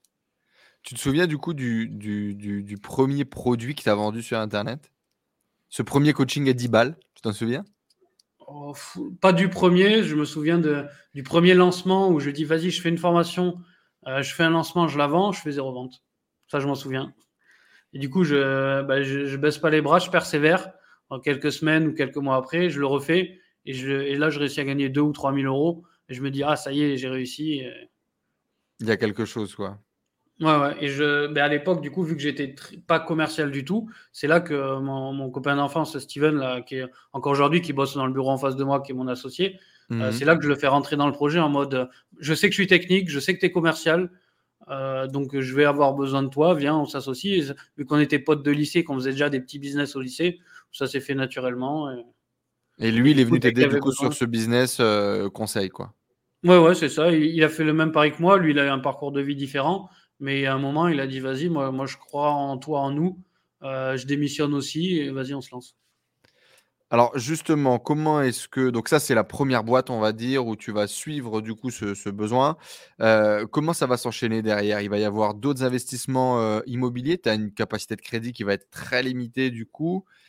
comment ça va se passer? Et comment on va arriver à monter la, boîte dans, avec les distributeurs, partir dans les laveries? Qu'est-ce qui va se mmh au début, j'ai conscience que je ne peux plus emprunter. Euh, je commence à vendre euh, quelques formations, etc. Je crois que j'arrive à 10 000 euros de chiffre d'affaires euh, rapidement. Mmh. Donc, j'ai quand même mon, Airbnb qui me fait gagner de l'argent, que je gère moi, plus, pas en direct, mais je, suis encore présent dans l'activité. T'as pas de, ouais, il y a pas d'agence qui gère ton truc. Tu es vraiment en direct avec ma, copine et moi. Hein. Moi, je gère les réseaux, je gère les ménages au début. Et puis on garde, on garde, toute la marge possible, quoi. À ce moment-là, on en a besoin. C'est ce qui nous fait vivre aussi. Ça. Donc, euh, j'arrive à gagner 5-10 000 euros, j'arrive à les gagner si, si, si, je me bouge le cul. Quoi. Du coup, je me dis, bah, je vais chercher des biens pas chers. Je dis, je peux pas emprunter, donc je vais essayer d'acheter cash un bien euh, ou alors euh, de me faire financer un truc pas cher. Donc, je prends ma strat, cette fois-ci, je change de ville. Je reviens dans la ville où j'ai grandi, qui était pas sexy du tout, comme toi. Là, tu as, l'impression que ta ville, c'est la pire ville du coin, tu as grandi dans la pire ville. Et je la regarde sur un œil investisseur cette fois-ci je m'étais dit à l'époque, jamais j'investirai là. J'ai même pas commencé par investir là. Et avec un œil d'investisseur, je me dis, euh, bah, sur le papier, euh, si je l'ai fait là, euh, c'est, ça devrait marcher aussi. Ça devrait, ça devrait marcher aussi. Donc je dis, je vais faire le même concept Airbnb et tout là-bas. Pareil, j'étais à le faire vraiment pro, j'étais le premier. du coup, bah, je cherche des biens pendant six mois, je fais le tour des agences, je commence à me faire un réseau. À force de faire le tour des agences, de faire des visites, quand tu arrives, bonjour, qu'est-ce que vous avez en dessous de 50 000 On te prend pour un clochard. Mais je persévère, je persévère, ils voient que je persévère, etc. Donc je commence à faire des visites, etc. Je finis par trouver une maison insalubre, cafard, piste de chat partout, 40 euh, 000 euros. Euh. J'ai dit, vas-y, on peut faire deux apparts. Parfait, c'est le projet parfait. C'est ça, mais bien dégueulasse. Ouais. On a, après, on a démonté, il y avait, enfin, c'était vraiment dégueulasse. Et du coup, je dis, euh, vas-y, on l'achète. Donc, j'avais pas 40 000 euros. Du coup, ben, même, astuce, euh, on met tout sur le, peu d'argent que j'ai, plus l'auto-entreprise qui avait même pas un an, euh, et en mettant tout ça en disant que c'est notre RP, qu'on va déménager de ville et compagnie, sur un malentendu, ça passe. Concrètement, c'est comme ça. Donc j'arrive à, réemprunter, j'arrive même à emprunter en tout 60 000 euros pour 20 000 de travaux et 40 000 de bâti. Je mets 4 000 euros d'apport, ça passe. Ce qui n'est pas énorme non plus. À mon avis, c'était un projet à et c'est ça, en fait, c'était une vraie quoi. C'est une vraie strate que, je conseille à beaucoup de gens. Arrêtez d'être gourmand. Tu es un peu bloqué, tu as un dossier bancal, arrête de vouloir emprunter 150, 200 000. Commence à 20, 30, 50 000. fais une opération immobilière un peu moins sexy, mais. À 50 000, 60 000, l'agent bancaire, il a la délégation. Si tu t'entends bien avec, il va te dire oui, même si ton dossier, ton dossier est moyen. Et ça, il faut que les gens l'imprègnent parce que je m'en suis servi. Moi, après, j'ai compris que si j'étais pas gourmand, ben, ça me permettait d'avancer. C'est ce qui s'est bah, passé. d'avancer quand même, quoi, de ne pas, être, euh, de pas être bloqué. Parce qu'après, bah, mathématiquement, si ton 60 000, tu fais deux logements, tu arrives à les louer, ça fait des revenus supplémentaires, tes revenus dans la balance, ils vont jouer derrière dans ton équilibre, dans ta capacité à réemprunter. quoi. C'est ça. Parce que là, j'ai 60 000, 300 euros de crédit, 305 exactement. Euh, deux apparts en Airbnb, ça cartonne. 1002 par mois par appart. Je gagne 2004, j'ai 1002 par mois par appart dans ton bled. C'est beau, hein et là, je me dis, putain, et même un peu plus que le bled précédent, quand je me mets, je, suis monté à 1006 sur un des apparts. Je me dis, putain, j'ai 300 euros de crédit. Ça correspond à quoi? Ça correspond à 70-80% de, location en termes de nuitée? Ouais, euh, j'étais à l'époque à 45 euros la nuit pour deux personnes. J'ai une strat où je suis pas gourmand, où je vise le taux de remplissage plutôt que, le prix de la mmh. nuit élevé. Et euh, ouais, je ouais, j'étais quand même sur du 28-29 nuits euh, régulièrement parce que j'étais le moins cher. Et euh, bah, il y avait un passage d'autoroute, un peu comme le Formule 1. Et du coup, je raclais tout le monde, en fait. Et du coup, à ce moment-là, c'est quoi? C'est on a une tante, une cousine, quelqu'un du coin de la rue qui fait le ménage, on gère le Airbnb. Au début, c'est tout en direct. Encore ma copine qui fait les retours à chaque fois et moi qui gère les résas. Tout, tout en direct encore. À la mano, quoi. On se démerde. Même le ménage, on y va, quoi. C'est ça. C'était chiant, parce qu'il y avait des allers-retours, une demi-heure de route et tout. Mais euh, on le fait. on encaisse, quoi. Et en plus, mmh. j'avais mis ma, compagne dans le pro. Elle, commençait à être prête à investir, donc je l'ai mis dans le projet. Euh, j'ai acheté avec elle, etc. Et du coup, elle était impliquée forcément dedans. D'accord, là, vous achetez à deux, du coup. Ouais. Mmh. le dossier était tellement pourri qu'on a tout. on a mis, tout mis en commun. ouais. Et donc là, on continue. Euh, attends, quand tu achètes à deux, comment ça marche au niveau, euh, au niveau LMNP et tout ça? euh, Indivision LMNP, 50-50, 50%, des revenus sur mon LMNP. D'accord, ok. Donc toi, ton LMNP, tu n'as pas encore pété ton statut, tu peux continuer à travailler dessus. Ouais, parce qu'à l'époque, on n'avait on avait pas les mêmes contraintes, ça a évolué depuis, mais à l'époque, on pouvait. J'étais à la limite où c'était en train de changer. Donc je crois que c'était quoi? C'était 70 000 par an où tu devais commencer à passer en LMP, un truc comme ça, en loueur meublé professionnel, il y avait niveau de revenu? C'était 23 000 et il y avait trois conditions en fait. Mmh. Et euh, il y avait une condition qui était très facile à ne pas remplir, sauf qu'ils l'ont enlevé et du coup c'était 23 000. et c'est là que moi je dépasse. C'est là où tout le monde euh, passe du LMNP au LMP et est obligé de devenir un pro euh, de l'immobilier quoi. Et là, c'est intéressant, ça, comme, euh, ça, commence il y avait une couille. Il y, avait une couille où on pouvait faire beaucoup plus de chiffre d'affaires que le truc. Par contre, il fallait que tes revenus, autres revenus, soient, super, euh, soient supérieurs ou je sais pas quoi. Ça y est toujours. Ils ont enlevé un truc. En gros, il fallait être euh, inscrit au RCS, au régime du commerce. Et si tu étais inscrit et que tu dépassais 23 000, tu passais l'MP. Mais si mmh. tu t'étais pas inscrit, tu restais sous le truc. Donc en fait, il suffisait de ne pas s'inscrire. Mmh. C'était un truc à la con. Et dès qu'ils l'ont découvert, ils l'ont fait sauter. Dès que ça devenait un peu populaire, et forcément, et c'est là que j'ai commencé à dire tiens, fiscalité, Je sais faire plein de choses. Par contre, fiscalité, c'est pas mon truc, le droit. Mais j'ai commencé à me former. Ah bah, surtout que quand tu changes de statut et que tu passes en professionnel alors que tu étais en LMNP avec tous les avantages que ça, que ça prend en charge, ah là c'est différent. Et donc là, j'imagine que ton salaire direct, ton revenu direct qui va se dans ta poche, il va être complètement différent aussi. Oui, mais pour l'instant, ce n'était pas le cas. Donc je l'ai mmh. vu venir le, truc.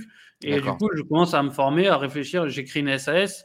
Euh, il y a une histoire d'holding, euh, on entend ça parler, mais à l'époque, c'était très, très. Enfin, c'était pas on entendait très peu parler, j'entends parler d'SCI. Et là, même combat, je me forme, j'apprends. Et en six mois, je comprends le montage.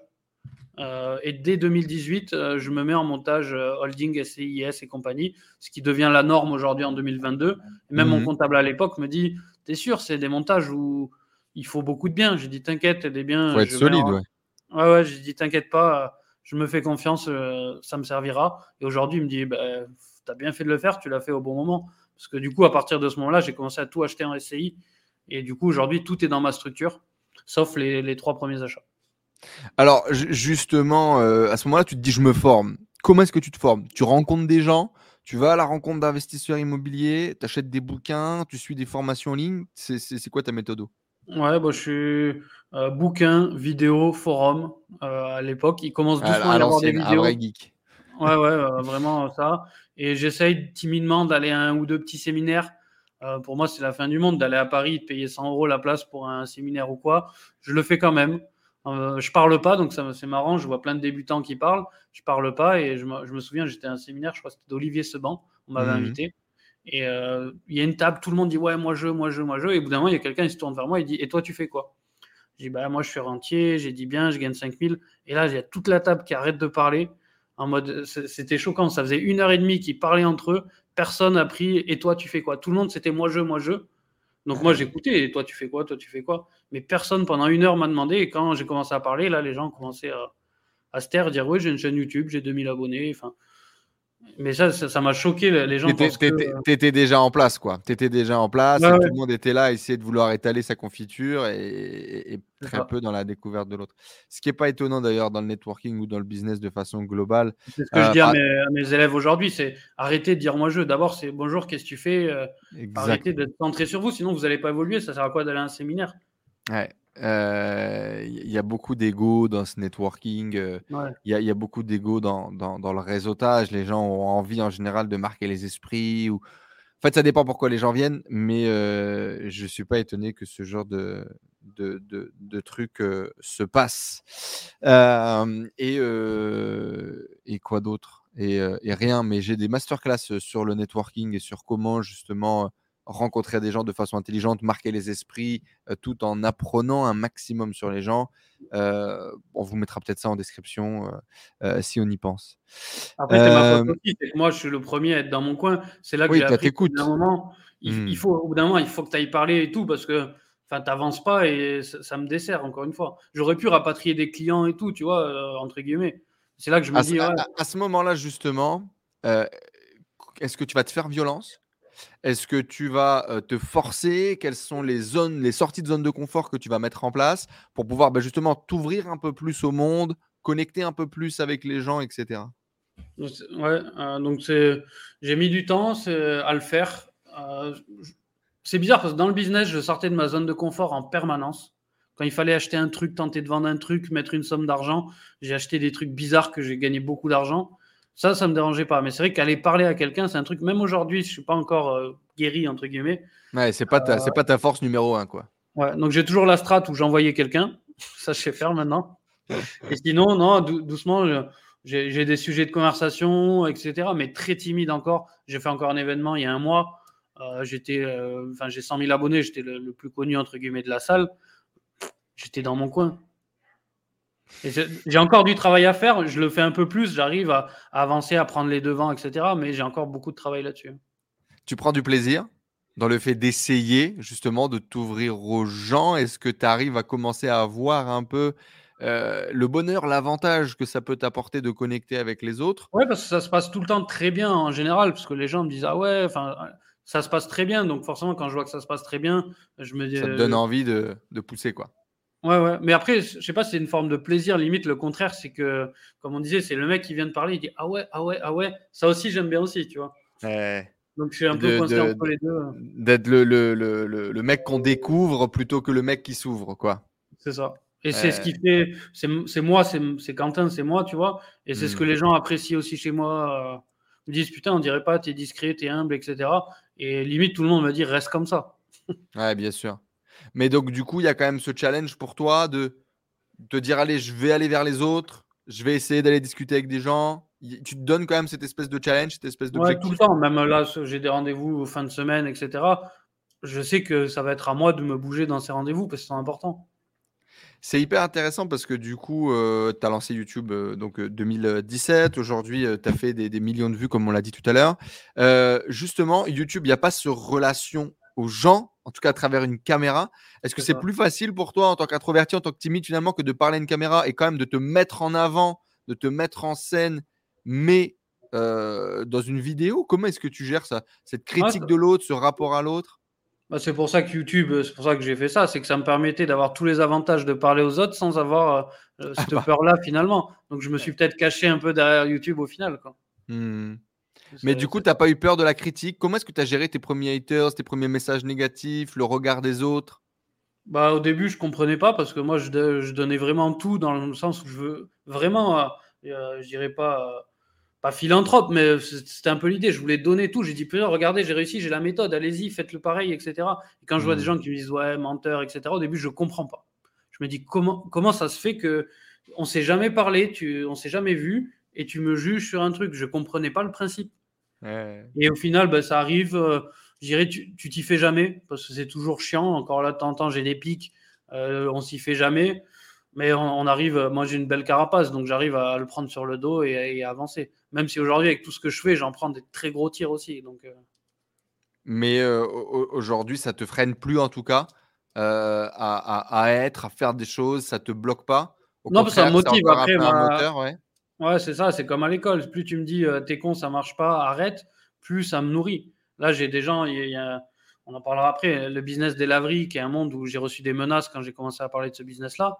Euh, au début, je suis rentré dans le jeu et après, je dis non, j'ai pris du recul, j'ai dit ok, maintenant, plus vous allez essayer de m'enfoncer, de me faire taire, plus je vais crier fort et faire des vidéos. Et je, me, je le transforme en motivation. C'est dur à faire, mais ça y est, j'arrive à le faire maintenant. Alors justement, parle-nous un peu de la diversification. Donc tu achètes ce troisième bien, 60 000 euros avec des travaux, deux apparts, ça va marcher encore. Après, je rachète euh, un autre bien, 16 000, un autre à 18 000 que j'arrive à payer comptant, etc. Ah ouais, tu continues d'acheter des merguez par contre. Tu continues vraiment d'acheter des petits trucs. J'ai tellement lancé la, boucle du réseau que après ils arrivent, c'est bien là en fait. Hmm. Et du coup, bah, il y en a deux biens qui arrivent. Il y en a un, j'achète euh, l'immeuble aux pigeons, je l'appelais parce qu'il était squatté par des pigeons, de tas de merde comme ça partout. Je le prends, je le nettoie, je l'achète 16, je le, 17, je l'achète, je le vends 80. Donc, euh, là, à ce moment-là, ouais, tu, tu, commences à monter une vraie structure. Tu as une société de marchand de biens Non, là, je, je l'achète dans le but de l'exploiter, un LMNP classique. Opportunité fait, un peu de visibilité. Euh, je dis, bah, écoute, je te le vends. Et en plus, je vais gérer tous les travaux. Moi, je n'ai pas la trésor pour faire les travaux. Ça m'arrange de le vendre. Tout s'est enchaîné assez bien. Et moi, je fais une plus-value qui me servira d'apport après. Euh, pour acheter à, autre chose. À revenir dans le milieu bancaire, classique, etc. C'est là que je me structure. La société commence à faire un peu plus de chiffres. Je crois que j'arrive à faire 100 000 euros. Euh, et du coup, là, je me dis, OK, euh, là, je commence à structurer, je commence à être plus à l'aise en immobilier, en tout. je change de ville. J'ai 10 000 habitants, c'est bien. J'ai fait le tour. Moi, j'ai un peu d'ambition et bah, je me faisais chier. En tant qu'entrepreneur, j'avais plus de défis. du coup, je décide de, de changer de ville. J'ai deux choix. Donc, c'est ça qui est intéressant. Par contre, ton commerce, les deux premiers Airbnb, l'autre Airbnb, c'est dans la même typologie de, ville, voire tout dans la même ville. Et, là, c'est à ce moment-là peut-être où tu pars à Castres. Parce qu'effectivement, bon, on le voit dans une ou deux vidéos. Alors, des fois, tu, tu te dis, bon, je ne vous le dis pas, parce que si je vous le dis, vous allez tous être dessus. Puis il y a d'autres fois où tu dis, bon, ben voilà, vous savez, dans tous les cas, je suis à Castres, je fais tout à Castres, la ville est importante pour moi, je me développe dans cette ville. Euh, et, c'est là, du coup, après, que tu vas décider de vraiment. Euh, bah, j'ai l'impression, euh, t'envahis la ville, quoi. Dans, c'est ça, c'est que du coup, des opportunités. Bah, j'ai le choix. Soit je vais à Toulouse, euh, grosso modo 500 000 habitants. Euh, j'y étais déjà, j'ai fait mes études, j'ai bossé là-bas. Euh, soit je vais à Castres, 50 000 habitants, que je connais moins. Mais mon, mindset à ce moment-là, c'est quoi? Est-ce qu'il vaut mieux être un petit chez les gros ou un gros chez les petits? Et je dis, bah, il vaut mieux être un gros chez les petits. du coup, je décide, entre guillemets, d'aller à Castres coup de cœur pour la ville. À ce moment-là, moi, j'ai mon premier enfant et tout. Enfin, je suis passé du jour au lendemain, vraiment castré pur du jour au lendemain. Et la taille de ville, c'est ce qui me correspond. C'est des villes un peu campagne, un peu à taille humaine. Et c'est vrai que je m'y retrouve à 100%. Et du coup, des opportunités d'une ville de 10 000 à une ville de 50 000, il y en a partout. Il y en a partout. De ouf, ouais. Mm, mm. Sauf que moi, je suis assez con, c'est que je saisis tout en fait. Et c'est là que ça commence à faire. Et vu que j'arrive à m'adapter vite, que j'ai un bon fonds de commerce Airbnb qui me rapporte, euh, avec les, ceux qui arrivent, je suis à 5-10 000 euros par mois. Donc j'ai une source de revenus, j'ai la, société qui commence doucement à prendre. Euh, j'ai besoin de recruter des secrétaires, des premiers trucs. J'ai du mal dans la ville de 10 000 habitants. Je me dis que j'aurais plus facile dans une ville de 50 000, ce qui est, ce qui est vrai. Et mmh. c'est tout ça qui fait, plus euh, le pompon qui est arrivé, c'est que je commence à m'intéresser à la ville, je fais un premier achat, 16 000 euros, euh, je le paye content, je loue en Airbnb, 1600 euros par mois, je me gave encore. Euh, et là, je visite un autre immeuble, et un immeuble, grosse baisse de prix, affiché 370 000. L'agent IMO me dit, il en a marre, ça fait 4 ans qu'il a vendre, il est prêt à accepter une offre basse. Je dis, OK, j'ai rien à perdre, la banque, je sais pas si elle me prête, je, commence, je suis mieux, mais je suis pas un bon dossier. Je dis, OK, moi j'offre 150 000, je peux pas mettre plus. Il me fait une contre-offre à 170 000. Donc j'ai gagné 200 000 euros sur le prix d'un immeuble très bien placé. Euh, et ça ouais, c'est le genre de vieil immeuble euh, en centre-ville. Euh, ouais, Mais le truc, euh, c'est de la propriété du patrimoine familial qui est pas entretenu, qui est mal exploité, de gens voilà, qui ont un ancien, un ancien dentiste, tu vois, qui l'ont exploité. Donc c'était très dur à réadapter parce que c'était un cabinet dentaire avec des fauteuils encore. Donc il fallait mmh. se projeter. Et se projeter, je sais faire. Et du coup, ça s'est fait comme ça. J'ai dit, ben voilà, on l'achète. Même strat, je suis arrivé, j'ai habité dedans. J'ai fait vite un studio alors que madame était enceinte. On a vécu dans un studio de 20 mètres carrés. Euh, j'ai délégué les travaux. Après, on a vite switché dans une partie plus grande. Donc, euh, vraiment, encore une fois, je gagnais bien ma vie, mais. Euh, ouais, on y retourne, quoi. Charbon, on vit dans le ah bien dans lequel on est en train de travailler. Et... Je prenais 1002 par mois. Ma vieille voiture de l'époque qui coûtait 4000 euros. Enfin, vraiment, j'ai moi, j'ai un style de vie, je sais pas, j'ai jamais su upgrader mon style de vie, je, suis pas à l'aise avec ça. J'aurais bien, aimé, j'aurais bien aimé ne pas upgrader mon style de vie, moi aussi. ça arrive doucement. Maintenant, j'ai une voiture, mais c'est arrivé vraiment au bout de 5-6 ans quand j'étais très très à l'aise. Mais Et donc là, c'est ton plus gros achat, ton plus gros projet, ton plus gros achat. Ouais, c'est ça, 150 000 euros, euh, sans compter les travaux. Je crois que le projet en tout, j'étais à 220 000. Euh, je galère à me faire financer et tout ça. En mettant l'apport grâce à la vente, ben, c'est un gros plus, forcément. Euh, plus je me dis, ben, les travaux, euh, je me démerde, l'argent, je sais en faire, maintenant, je, me débrouillerai pour, payer les travaux. Et c'est comme ça que je mets le premier pied. Euh, je, restructure tout l'immeuble, je le redivise, j'habite dedans, je mets mes nouveaux bureaux là. Et du coup, c'est à partir de là qu'on arrive à mieux se développer. et du coup, faire plus, de ventes en tout. Quoi. Et là, le premier pied à, Castres, du coup. Et après, des opportunités, ben, moi, je sais, les provoquer. Il y en a qui arrivent plus facilement. Et du coup, je ne sais pas dans quel ordre les, business arrivent exactement, mais euh, d'abord, c'est les business web qui viennent beaucoup, parce que je sais créer un blog, je sais créer une chaîne YouTube, euh, je sais vendre des formations, je sais créer des infoproduits, euh, je sais tout faire. Du coup, j'ai testé plein de sites. En plus, c'était l'époque du drop qui arrive. Mhm. ben, je fais, ça m'intéresse aussi. Je fais mon premier site de drop. On arrive à ah. faire. T'as mis aussi là Ah ouais, mais j'ai besoin de tester tout. C'est comme ça que je suis. Donc je lui ai dit, putain, si un mec de 18 ans arrive à faire un million, je suis pas plus con qu'un mec de 18 ans. C'était le même euh, raisonnement que j'avais pour les, peintres, les maçons. Quand je dis, allez, il faut faire les travaux, je suis pas plus con qu'un plaquiste, je suis pas plus con qu'un peintre, je suis pas plus con qu'un plombier. Et là, je suis pas plus con qu'un mec de 18 ans qui fait du drop. Et du coup, c'est comme ça que j'ai fait mes premiers sites. Après, j'en ai un qui a pris. J'ai fait 100 000 euros. J'ai réussi à revendre le site, pas très cher, mais je l'ai revendu.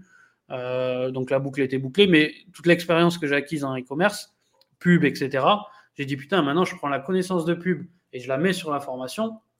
Et, bah forcément, ça, fait de la magie. Ça, a beaucoup aidé. Parce qu'un produit sur lequel tu n'as pas de marge, du jour au lendemain, tu te retrouves avec 100% de marge sur un produit digital. C'est pas pareil. Et, ça, donc, ça t'a aidé à développer l'activité de vente de formation aussi. C'est ça. et, après, donc, beaucoup d'activités web dans un premier temps. Euh, je, rachète, euh, je rachète un autre immeuble aussi euh, dans, une des villes que j'avais de, de, 10 000 habitants.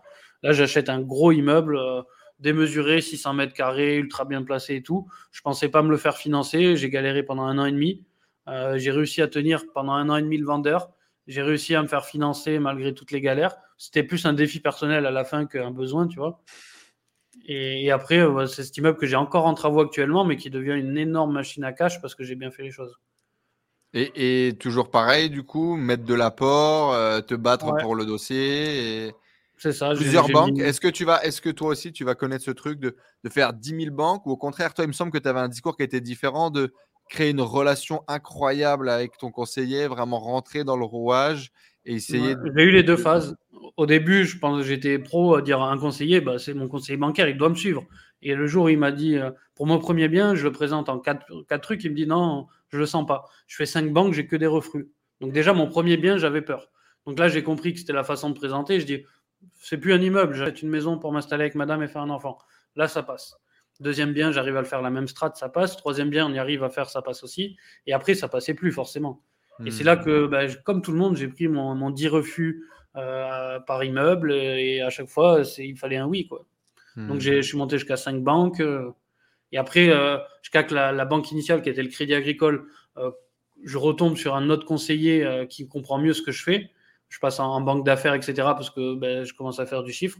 Là, le conseiller me dit Ah oui, je sais ce que tu fais. Euh, je, je comprends la démarche d'investisseur, du coup, oui, je te réemprunte. Et c'est vrai que là, ça a débloqué. Après, j'arrive à un seuil, donc là, je repars sur plusieurs banques, et, en fait, je fonctionne comme ça maintenant. Et on continue à grossir euh, comme ça, quoi. Donc développer la relation, mais ne pas se fermer non plus, euh, continuer à faire fonctionner. et au bout d'un certain palier, tu es obligé d'être multibancaire, et même le banquier te dit, moi, il y a trop sur ta tête tout seul, donc avec deux, trois banques, je te suis, tout seul, je te suis plus. Et, du coup, les banques se mettent à plusieurs pour financer un même projet. juste pour, euh, parce qu'ils divisent le risque et c'est comme ça. Exactement, ouais. Mais là, là tu es déjà à un, autre niveau du coup, parce qu'effectivement, moi j'ai l'opportunité aussi de voir ça à travers euh, certains potes à moi euh, qui sont bien développés dans le service ou dans l'industrie. effectivement, ça marche comme ça. Il y a une table ronde avec plusieurs banquiers et les mecs disent Bon, ok, bah, nous on donne un million, toi tu donnes un million, nous on donne un million, puis on fait le projet à, à, 3 millions et demi.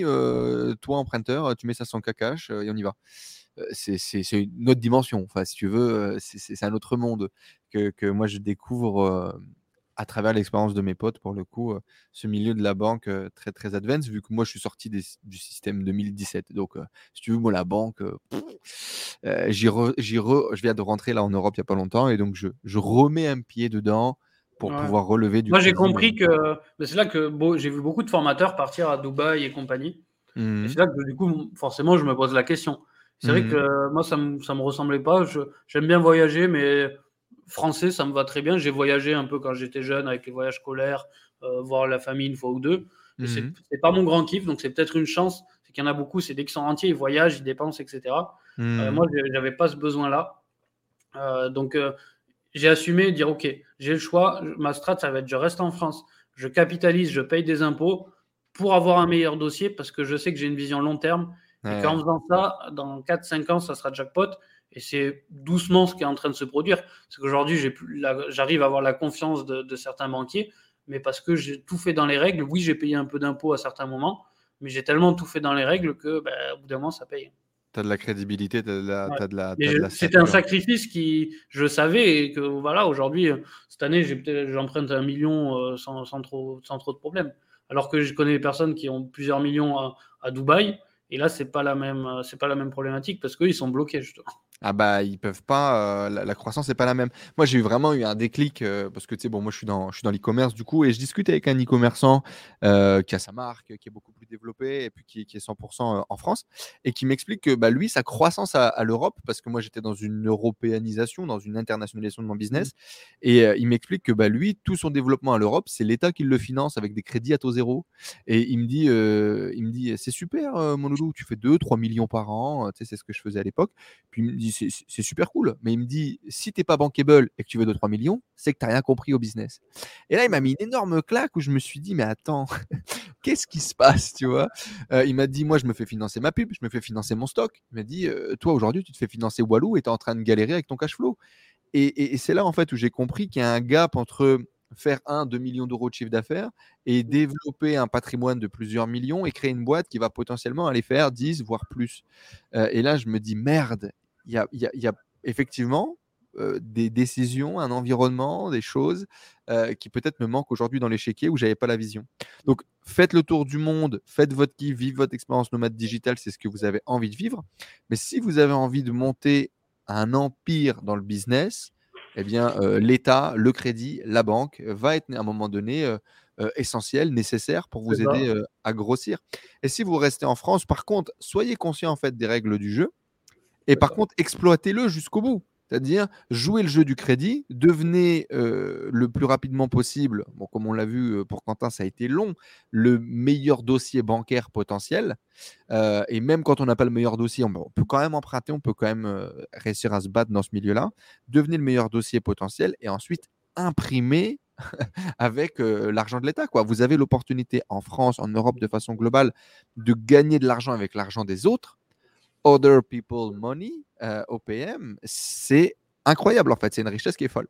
Quand j'étais en République dominicaine, c'est 10% par mois euh, le, crédit. Ça n'a aucun sens.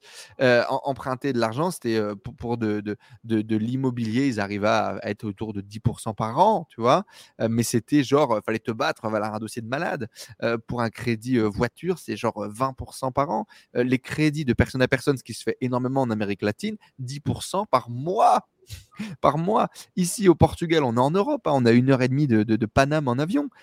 c'est des crédits à taux variables on n'est pas sûr de ce qui va se passer, il n'y a pas de garantie, rien. Donc, quand, tu es en France, tu as une opportunité qui est incroyable. Si tu es pour rester en France, tu as envie de vivre en France, tu te sens bien en France, c'est OK. Mais par contre, joue le jeu du crédit. Euh, c'est d'ailleurs ce qu'on est en train de faire avec notre ami euh, Tristan pour qu'il investisse, pour qu'il emprunte de l'argent. Parce que ne bah, faut pas juste payer des taxes pour payer des taxes. Par contre, il faut pas non plus être con. Voilà. Ouais. C'est ça, c'est que maintenant j'ai compris. Le... Bah, quand on comprend, tu l'as dit, le mot, les règles du jeu, mmh. après tu peux composer avec.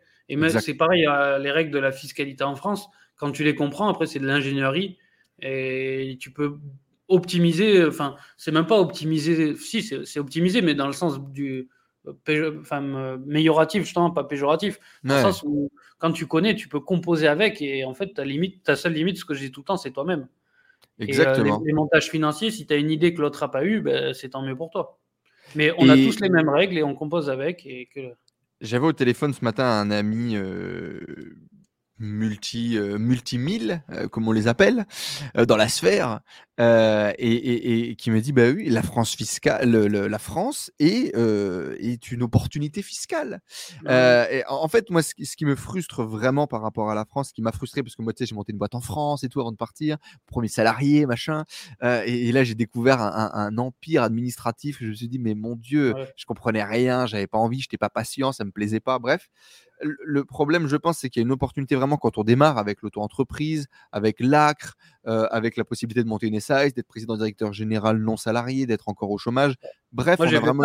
gardé le chômage, la boîte euh, de chômage de 2017 à 2019, j'avais 1002 de chômage. Hein. Ben voilà, et c'est magnifique. Je veux dire, euh, merci le Pôle emploi, meilleur incubateur de France. Point. C'est une opportunité géniale quand on est en France. Le seul problème, et ce que je reproche aujourd'hui, c'est qu'il faut avoir un putain de doctorat en administration, en fiscalité pour pouvoir démarrer. Alors que ton objectif initial devrait être uniquement déjà d'apprendre à vendre un truc et créer quelque chose. Au début, c'est dur. Au début, là aujourd'hui, moi, j'ai un peu d'expérience, mais c'est vrai qu'au début, tu peux pas être dans les règles de tout parce qu'il y en a, il y en a trop. Enfin, c'est ça. Même moi aujourd'hui, euh, tu peux pas connaître les bons filons, tu vois. C'est ça. Et mais il y en a pas. C'est qu'il y a vraiment. Là, je suis en train de monter des projets très gros et c'est encore pire. Mais c'est que tu n'as hmm. pas le choix. Évidemment, c'est la règle du jeu pour tout le monde en France. Ok, ben on fait la règle et, et, on avance. Point. Effectivement, si vous êtes en France et vous voulez vous développer, c'est possible. Pas d'excuses, pas de bullshit. Au contraire, il y a plein d'opportunités. Par contre, euh, faites le bien, quoi. Voilà. Comment est-ce qu'on arrive dans les business automatisés. Je vois que tu as développé une vraie passion pour les business qui travaillent sans toi, euh, que ce soit les distributeurs, que ce soit les laveries automatiques, euh, que ce soit les lockers, par exemple, également, dont tu parles, Mondial Relais, Amazon, etc.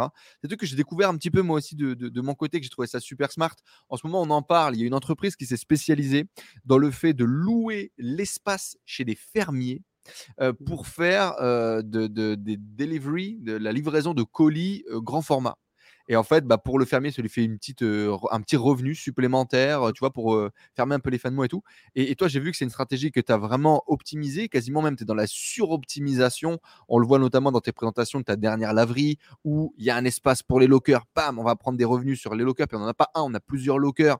on a les distributeurs, on a les machines. Et donc, finalement, sur un même investissement immobilier, on a plusieurs sources de revenus potentiels. Comment tu en es arrivé à ce, business de revenus automatisé, entre guillemets, mais ce n'est pas vraiment le cas Et, c'est quoi l'histoire de la première laverie Euh, ben, ça, ça vient d'un business non automatisé à la base. J'ai racheté des restaurants, une pizzeria, un fast-food asiatique, parce que opportunité, pas cher, et j'ai toujours eu envie d'avoir un restaurant. J'ai envie de tout avoir au moins une fois, donc c'est facile. Ouais. Et donc j'achète, je reprends les salariés, 7 salariés, euh, j'exploite Que du pendant un an, un an et demi, et Ouais. que des galères. Bah, que des Ouais. galères. euh, un, un qui part, euh, j'ai pris deux prud'hommes et compagnie. Enfin, salariat pour moi, du coup, égale galère. Hmm. Mais j'avais une petite équipe en bureau, ça je dis pas, c'est pas pareil. Mais euh, plus je grossis, on est passé d'un coup de, de 2-3 à 10-12, parce que j'avais repris les salariés. Et là, euh, je l'ai un peu subi, je m'en suis servi d'expérience, j'ai réussi à m'en sortir euh, proprement en revendant. C'est quand ça? C'est gagnant. 2018-2019 Non, là, c'est en 2020? 2020. 2020. Hmm. Ouais, sinon, là, en gros, je travaille sur le business des formations, j'achète un peu 10 mois en fond et j'avance comme ça. Mais euh, attends, pizzeria Covid en plus 2020 Plein- J'achète euh, début du Covid. Oh là là. Donc, euh, livrer euh, pizzeria à emporter, donc on traverse, c'est même plutôt positif, positif. Et que les moments où on ferme, on a les aides. Donc, euh, pas catastrophique du tout, même on s'en sort. Hmm. Mais le côté salarié fait que on a tout pour s'en sortir, faire du chiffre, et à chaque fois, ça va pas. Je me retrouve moi-même, parce qu'il y a des absents ou quoi, à faire des, des pizzas, et, moi, et Steven a livré les pizzas euh, deux soirs par semaine. C'est- Donc, du coup, euh, tu, tu te développes avec cet associé avec lequel qui t'a Ouais. rejoint sur le cabinet de conseil. Ça devient vraiment ton associé avec lequel tu pars dans tout, même dans typiquement ce genre de- de- d'investissement pizzeria? Ouais, parce que j'ai compris, toi, avec Tristan, ça a l'air d'être un peu, un peu le, le même truc, si j'ai bien compris. C'est ce qu'on fait depuis 2020, ouais. Ouais, ouais, c'est ça. Ouais, voilà, nous, sauf que nous, on était amis de lycée, donc on a eu une période, et depuis, ouais, depuis 2017, euh, on, fait, on fait. On a chacun nos business. Moi, j'ai la holding avec le gros groupe, etc. Lui, il a ses business et on est associés sur certains business. Hmm. Et on travaille euh, H20 enfin, tout le temps ensemble au bureau. Quoi. Hmm. Et du coup, on, on se lance là-dedans. on- donc, euh, on se rend compte que c'est intéressant, il y a de l'argent à se faire, mais qu'il faut être tout le temps derrière. La restauration, il faut être. C'est pas trop automatisable. Du coup, on a, on a ce, ce conflit-là avec les employés. On est un peu dégoûté à ce moment-là d'avoir des, des- des salariés. Et du coup, on se dit, OK, maintenant, que des business automatiques, le moins de salariés possible. Et c'est là le déclic un peu des, des, des laveries. Enfin, c'était l'immobilier, c'était automatique. La pizzeria, c'était plus automatique. On se dit, OK, maintenant, on veut un gros groupe avec le moins d'employés possible. T'en avais jamais entendu parler de la laverie? Genre, Si, moi, je me si, en c'est une idée, 2017, ça tournait un peu sur YouTube. Il y avait quelques mecs qui l'avaient fait. C'était un espèce de rêve, tu vois, du vrai revenu passif, quoi. Je m'étais déjà renseigné, j'avais déjà reçu des commerciaux, etc. Mais c'est un monde très opaque. Mhm. Euh, parce que argent au black, parce qu'il y a beaucoup d'argent en liquide. Du coup, euh, va demander des infos, pff, personne va te donner son filon. C'est pas Ouais. comme le drop où bah, on partageait parce qu'en plus, forcément, il y avait la formation. Mais là, c'était opaque, euh, opaque, opaque. Donc, ça fait déjà 2-3 ans, je me renseigne, je me renseigne. Et là, au bout d'un moment, je décide d'accélérer. Je ferme les restaurants et je décide d'accélérer un petit peu. Et du coup, bah, Le resto, euh, tu perds de l'oseille, tu arrives à revendre, tu fermes. Comment ça se passe? Non, ça va entre, entre le- les pics et les aides. euh, malgré les galères de personnel, j'arrive à revendre un, un peu plus cher euh, de quelques milliers d'euros que, que ce que ça m'a coûté. Ouais, je m'en sors pas beaucoup avec un plus 10, plus 20%. Peut-être j'ai Sur la revente, puis on a pris quelques salaires sur le chemin, on a gagné un peu d'argent sur le chemin. C'est voilà. ça. Donc, euh, allez, si, si on grossit le trait à l'é- à l'équilibre, peut-être. Je sais que j'ai gagné un peu, mais on grossit le trait, ça m'a rien coûté. Ça m'a demandé beaucoup de temps, beaucoup d'énergie. Mais par contre, ça m'a aussi beaucoup appris, et c'est ce que je retiens surtout. C'est que maintenant, mon expérience, en un an, j'ai pris encore trois ans d'expérience. Et dans ta ville. Ouais, dans ta ville, encore une fois. Donc en plus, quand même du réseau, de la visibilité, discuter, ça, rencontrer beaucoup de gens. Et bien, c'est que j'ai compris ça, c'est que maintenant, moi, je mise sur le réseau, qu'avec du réseau, tu peux aller très très loin. Et moi, donc ma strat, moi, c'est je reste dans cette ville, je me développe à fond et, et je, je fais jouer le réseau. Et ce qui est, plus j'avance, plus je fais des trucs, plus mon réseau grandit et plus ça fait monter mes business. En fait, c'est une boule de neige. Parle-nous du réseau, du coup. Comment est-ce que tu fais pour développer ton réseau et, et- et comment est-ce que concrètement, si tu as une petite anecdote à nous partager, comment est-ce que ton réseau te fait gagner de l'argent? Comment est-ce que ton réseau te permet de grandir? Euh, donc moi déjà je suis très timide, c'est pas facile pour faire du réseau pour moi, c'est plus Ouais. une difficulté, mais je sais qu'il faut et c'est- juste j'ai peur. Une fois que je suis dedans, ça va, mais c'est juste que j'aime pas, ça me sort de ma zone de confort. Le premier pas, quoi. Ouais. Ouais, donc j'en ai conscience très tôt de ça. Euh, peut- Peut-être grâce justement à ma mère qui était à droite à gauche, dans- à droite à gauche dans des réunions de chefs d'entreprise et compagnie. Euh, Hmm. donc je comprends ça et très tôt, dès 2017, je me mets dans le, le groupe des commerçants, le groupe de chefs d'entreprise de la ville, etc. Ouais. Euh, et euh, déjà parce que tu es entouré de chefs d'entreprise, ça fait du bien parce que quand tu es tout seul sur le web, moi j'étais tout seul dans ma chambre, donc j'étais, ça me faisait sortir, je rencontrais des gens, des chefs d'entreprise, on va dire, Donc je comprends ça et que je me rends compte que tu fais pas du business directement, c'est vraiment indirectement, peut-être des fois au bout de six mois, un an, deux ans, trois ans, mais euh, tu finis souvent par croiser. Il faut pas y aller dans l'esprit, je vais dans un réseau de chefs d'entreprise pour faire du business. C'est j'y vais, je fais mon réseau et le réseau va m'amener du business. Et ben là, c'est l'exemple, un exemple que j'ai parfait en tête avec la pizzeria et le restaurant asiatique. Hmm. C'est que du coup, je rentre dans la restauration. Donc, euh, je commence à me faire un réseau de, restaurateurs, etc. Je fais le tour des restaurants, etc. Je parle à un autre restaurateur qui me dit Tiens, euh, tu sais que ce fonds de commerce, euh, il est en liquidation judiciaire, ça va être jugé bientôt. Je dis Non, je ne sais pas, c'est pas affiché. En fait, tu vas voir, il y a un tout petit truc avec un numéro. donc, j'arrive, je me renseigne. ils avaient fait exprès de, le cacher, entre guillemets, pour que ça soit un peu un arrangement. Et mmh. du coup, je me pointe au tribunal, je fais une offre. Bon, il y a de la magouille et tout. Euh, j'arrive pas à voir, euh, j'arrive trop tard et j'ai pas un assez bon réseau. Le mec au-dessus, magouille et un réseau, arrive à avoir une grosse partie du, truc. Mais j'arrive à avoir un petit bout du, business, un, mhm. fonds de commerce, emplacement numéro un. Lui, il a le gros commerce, moi j'ai le fonds de commerce, le, euh, le côté, mais très bien placé. Et du coup, je l'achète 10 000 euros au tribunal. Je le revends le lendemain matin 28 000 euros parce que je suis pas gourmand, que je veux que ça aille vite. Et ça, ça c'est juste parce que j'étais restaurateur, que j'ai parlé à un autre restaurateur qui m'a dit que ça, ça allait tomber à la vente. J'y suis allé, je l'ai pris, je l'ai acheté, je l'ai revendu. Donc tu vois, c'est hmm. vraiment de manière indirecte, parce qu'il faut aller la chercher l'opportunité, elle va pas venir. C'est toi qui vas devoir la travailler, réfléchir et en faire quelque chose. sauf que ça, c'est mon point fort. Travailler, réfléchir, en faire quelque chose, c'est mon point fort. Qu'est-ce que tu euh, penses des gens qui, justement euh, se disent toujours euh, bah, que, les gens sont pas forcément bons, tu vois, que les gens sont pas forcément sympas. Pourquoi est-ce que les gens te feraient des tuyaux? Pourquoi est-ce que les gens seraient sympas avec toi, tu vois? Il y a toujours les gens qui ont cette croyance de, de c'est un monde de requins, le business, de tout le monde est là euh, pour se bouffer sur la gueule, etc. Ouais, c'est moitié-moitié. Euh, tu as des gens comme ça forcément, mais tu as des gens euh, normaux comme toi et moi qui, qui, sont dedans. Donc tu peux tomber là, le mec qui m'a dit ça, c'était vraiment comme ça. C'était dans une conversation qui n'avait pas dans le but de m'aider, dans le but de ne pas m'aider, c'est fait comme ça. C'est comment toi tu vas traiter l'information qui est important surtout. Tu lui as payé un resto du coup? Même pas, je n'ai euh, rien fait parce que. Faudra aller lui amener des petites bouteilles. Il, n'est pas au courant. ouais, non, je crois qu'il est même pas au courant du tout quoi. En plus, on a revendu un concurrent à lui, donc. Euh, ah. ah. Parce que c'était le hasard, tu vois. Ouais, bien sûr, bien sûr, bien sûr. Euh, du coup, ouais, du coup, automatique, tu décides d'accélérer. Ouais. Euh, j'accélère un peu, euh, j'ai un peu de temps, j'ai un peu, un peu d'argent. je me dis, ça y est, là, là, il faut que je me lance. J'en ai marre, ça fait trois ans, c'est opaque, j'arrive pas à rentrer. Il y en a une qui tombe dans une des villes où j'ai des Airbnb. J'ai ah, vas-y, Banco, j'achète, point. je l'achète en plus à un bon prix et compagnie. Bon, vente compliquée, après il se retourne contre moi, avocat, mais j'avais raison, donc je gagne sans problème. Euh, donc j'achète. donc là, j'analyse pendant, pendant six mois, un an, j'analyse, je scrute, j'optimise. Et ce que j'aime bien, en fait, c'est prendre des vieux business et les dépoussiérer. Euh, ce que j'appelle, euh, grosso modo, le, le digital, c'est que tu prends un business physique classique, tu prends ce que tu sais faire en digital et tu en fais du digital, un business mi-digital, mi-digital. bref. Et du coup, je prends le physique ouais. On a plus compris. Et du coup, je, je, me dis, tiens, maintenant que j'ai une laverie, elle n'est pas rentable, elle est en, en négatif, c'est pour ça qu'il la vend je me dis comment je vais la remonter? Donc déjà, classique, tu nettoies, tu fais propre et compagnie. Et après, je me dis maintenant, il faudrait aller plus loin, il faut amener du service additionnel. La laverie, ça fait 50 ans que le, business model n'a pas changé. Il faut amener un petit plus, sinon bah, il va rien se passer. Les mecs, qui mmh. viennent, ils sont assis déjà, ils attendent une demi-heure, une heure. Tu mets une machine à café, une machine à snack. Pour moi, c'est une évidence. Et quand je demande aux mecs des laveries, ils me disent oui, mais non, ça va salir par terre. Ça va salir par terre, mais tu fais déjà le ménage tous les jours. Euh, enfin, ça, ça va rien changer euh, d'emmener trois, trois tâches de café en moins et ça va t'emmener 250 euros par mois. Donc, enfin, je suis désolé, moi, je mets une machine à café. Donc, je mets une machine à café, ça me fait mon 250 euros par mois. Je mets une machine à snack, ça me fait mon 250 euros par mois. Je teste, je commence à mettre. Euh, c'est comme ça que je rentre dans la distribution automatique, en mettant des distributeurs en fait dans mes laveries. Et du coup, je teste, je mets un distributeur de jouets, je mets un manège, je, je teste plein de trucs.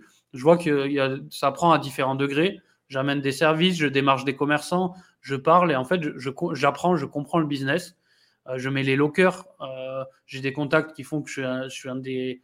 Franchement, je suis un des, premiers à mettre les lockers dans les laveries à l'époque. Euh, et, j'avance comme ça et je me rends compte qu'en fait, il y a le business de la laverie. Donc, déjà, j'ai réussi à le remonter, à le rendre bénéfique. Première laverie, du coup, 2020 Directement dès la revente du resto Ouais. Ouais, ouais. du coup, j'arrive à la remonter et je passe d'une laverie qui faisait 2005-2007 par mois de CA. et je fais des pointes à 4002 six mois après. Donc je me dis, en fait, tu vois, j'ai une plus-value à amener.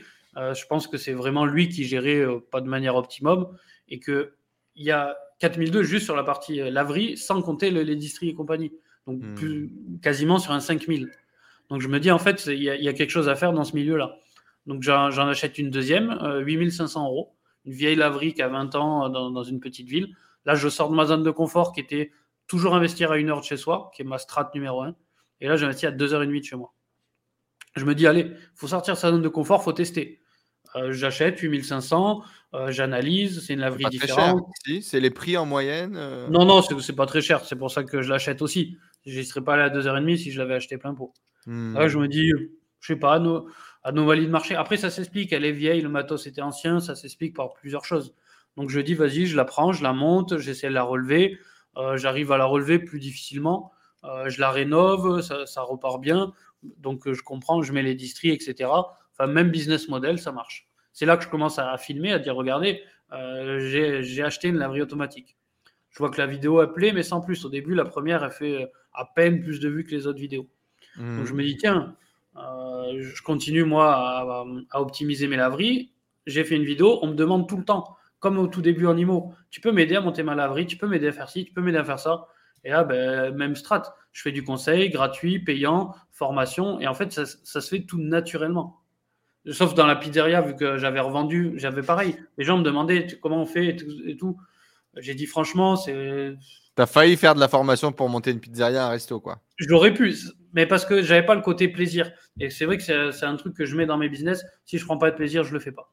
Je Je hmm. fais pas pour l'argent, je le fais parce que ça intéresse. Donc l'idée, on monte un business euh, physique, on le maîtrise, on l'optimise, on vend euh, du conseil. Si ça marche, on vend de la formation. C'est, mais ouais, c'était pas une strat. C'est devenu de. C'est devenu ta strat aujourd'hui. Ouais. parce que je me suis rendu compte du truc parce qu'au début j'étais un peu con en mode, je suis youtubeur IMO, je fais que de l'IMO parce que hmm. sinon, euh, tu n'es plus le même, etc. Donc, je voulais pas cette étiquette-là. Donc, au bout d'un moment, j'ai dit non, fuck, c'est ma vie, c'est ma chaîne YouTube, j'ai qu'une vie. Si j'ai envie de parler, euh, j'ai 40 business à côté, tant pis, je parle de business.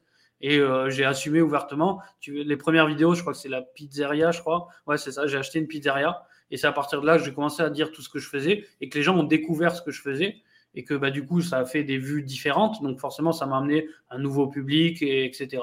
Et c'est un peu comme ça que la, la croissance de la chaîne s'est accélérée. J'avais déjà 30 000 abonnés en IMO, ce qui était quand même euh, un condensé IMO qui, était quand même assez sympa.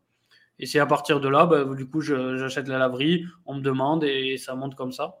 En parallèle de ça, du coup, j'ai l'opportunité de, des trottinettes qui arrivent, des trottinettes électriques. Donc depuis toujours, j'ai un trottinette électrique, c'est un business que j'avais vu à Paris. Je me suis dit, tiens, c'est dommage, j'aurais bien aimé le mettre là. Donc je fais deux, trois démarches, je vois que c'est trop compliqué. Euh, un an plus tard ou deux ans plus tard, je vois une annonce qui dit cherche prestataire euh, trottinette électrique.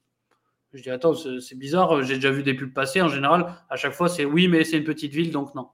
Et là, c'était la petite ville. Euh, la ville avait accepté en fait. La ville de Castres, c'est une des premières petites villes à accepter. Elle dit nous, on est ok à faire des tests.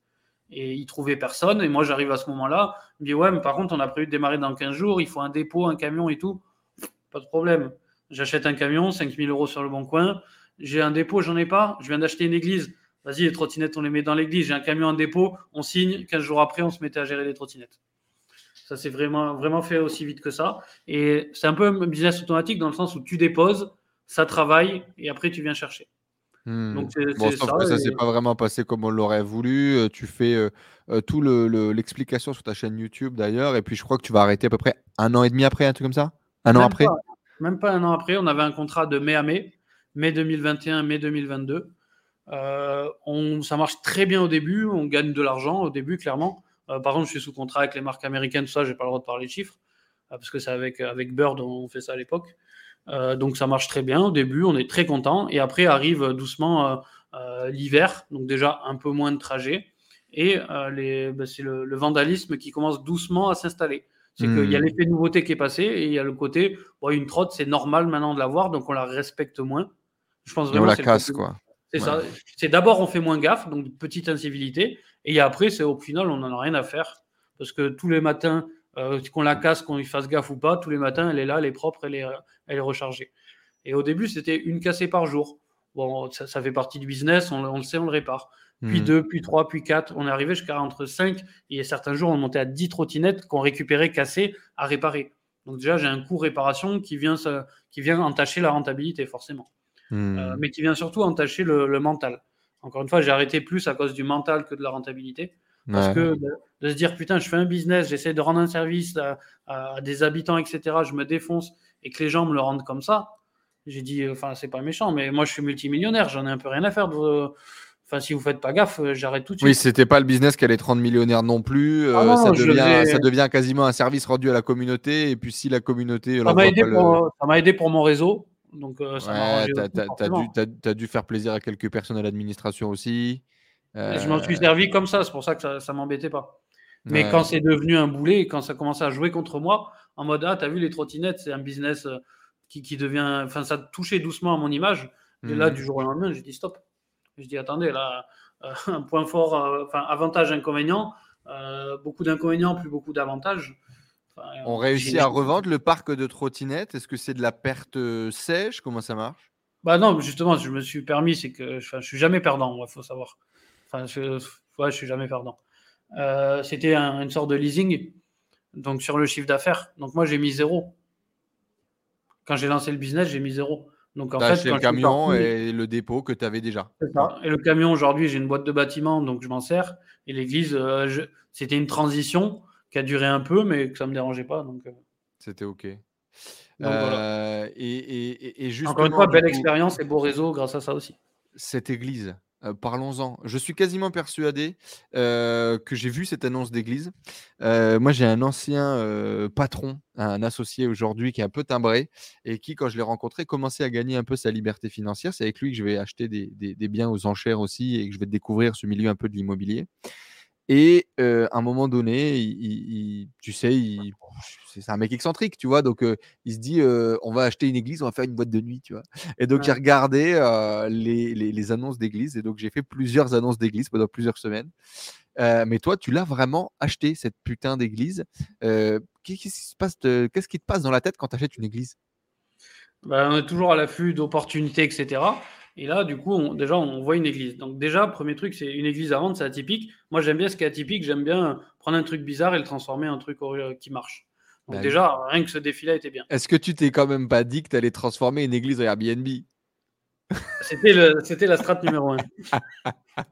Parce que je savais faire ça, je savais gagner de l'argent, je savais que le atypique commençait à être à la mode avec les Love Room et compagnie. Donc, euh, dans mes plans, comme d'hab, cinq plans. Et dans les plans, euh, le plan, c'était le plan 1, mais qu'on a fait passer au plan 2 politiquement, c'était plus sympa. Bah oui, dire on va faire une église, euh, des, des, soirées love room euh, pour les amoureux, c'est un peu moyen, je crois. du, coup, c'était le plan. Donc il y avait ça, il y avait le fait qu'une église, il y en a qui tombent à vendre, mais c'est rare. Et là, le fait qu'elle mmh. tombe à vendre. Là, là, il y a mes bureaux, là où on est actuellement, elle est à 300 mètres de mes bureaux. Ouais, à côté, Donc, elle est bien placée dans le quartier que je connais, près de mes bureaux. Euh, j'avais plan A, plan B, plan B, plan C. Tout s'était aligné pour dire, bah, en fait, il faut l'acheter. J'aime bien les vieilles pierres.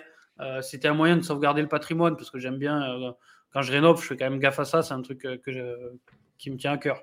Et donc, tout est aligné et on nous a dit, bah, vas-y, on se lance. Et, là, du coup, on, se lance au début, donc plan A, plan B, plan C, vente avec des hauts et des bas. on, on l'a négocié 150 000 euros à l'époque un moment, il y a un journaliste qui, est chaud, qui se met un papier, euh, une église à vendre à Castres, alors qu'on était en cours de signature.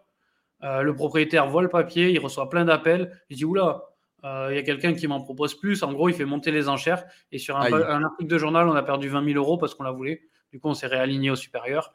Enfin, voilà, plein, de conneries comme ça. Mais du coup, on, la veut quand même. Je sais très bien que je suis pas con, que sur YouTube, si je fais une vidéo sur une église, ben, ça va aussi m'aider. Donc, mmh. en gros, plus j'ai un écosystème qui grandit, plus chaque investissement que je fais, en fait, va toucher tout l'écosystème. Va nourrir un peu tout, quoi. Hmm.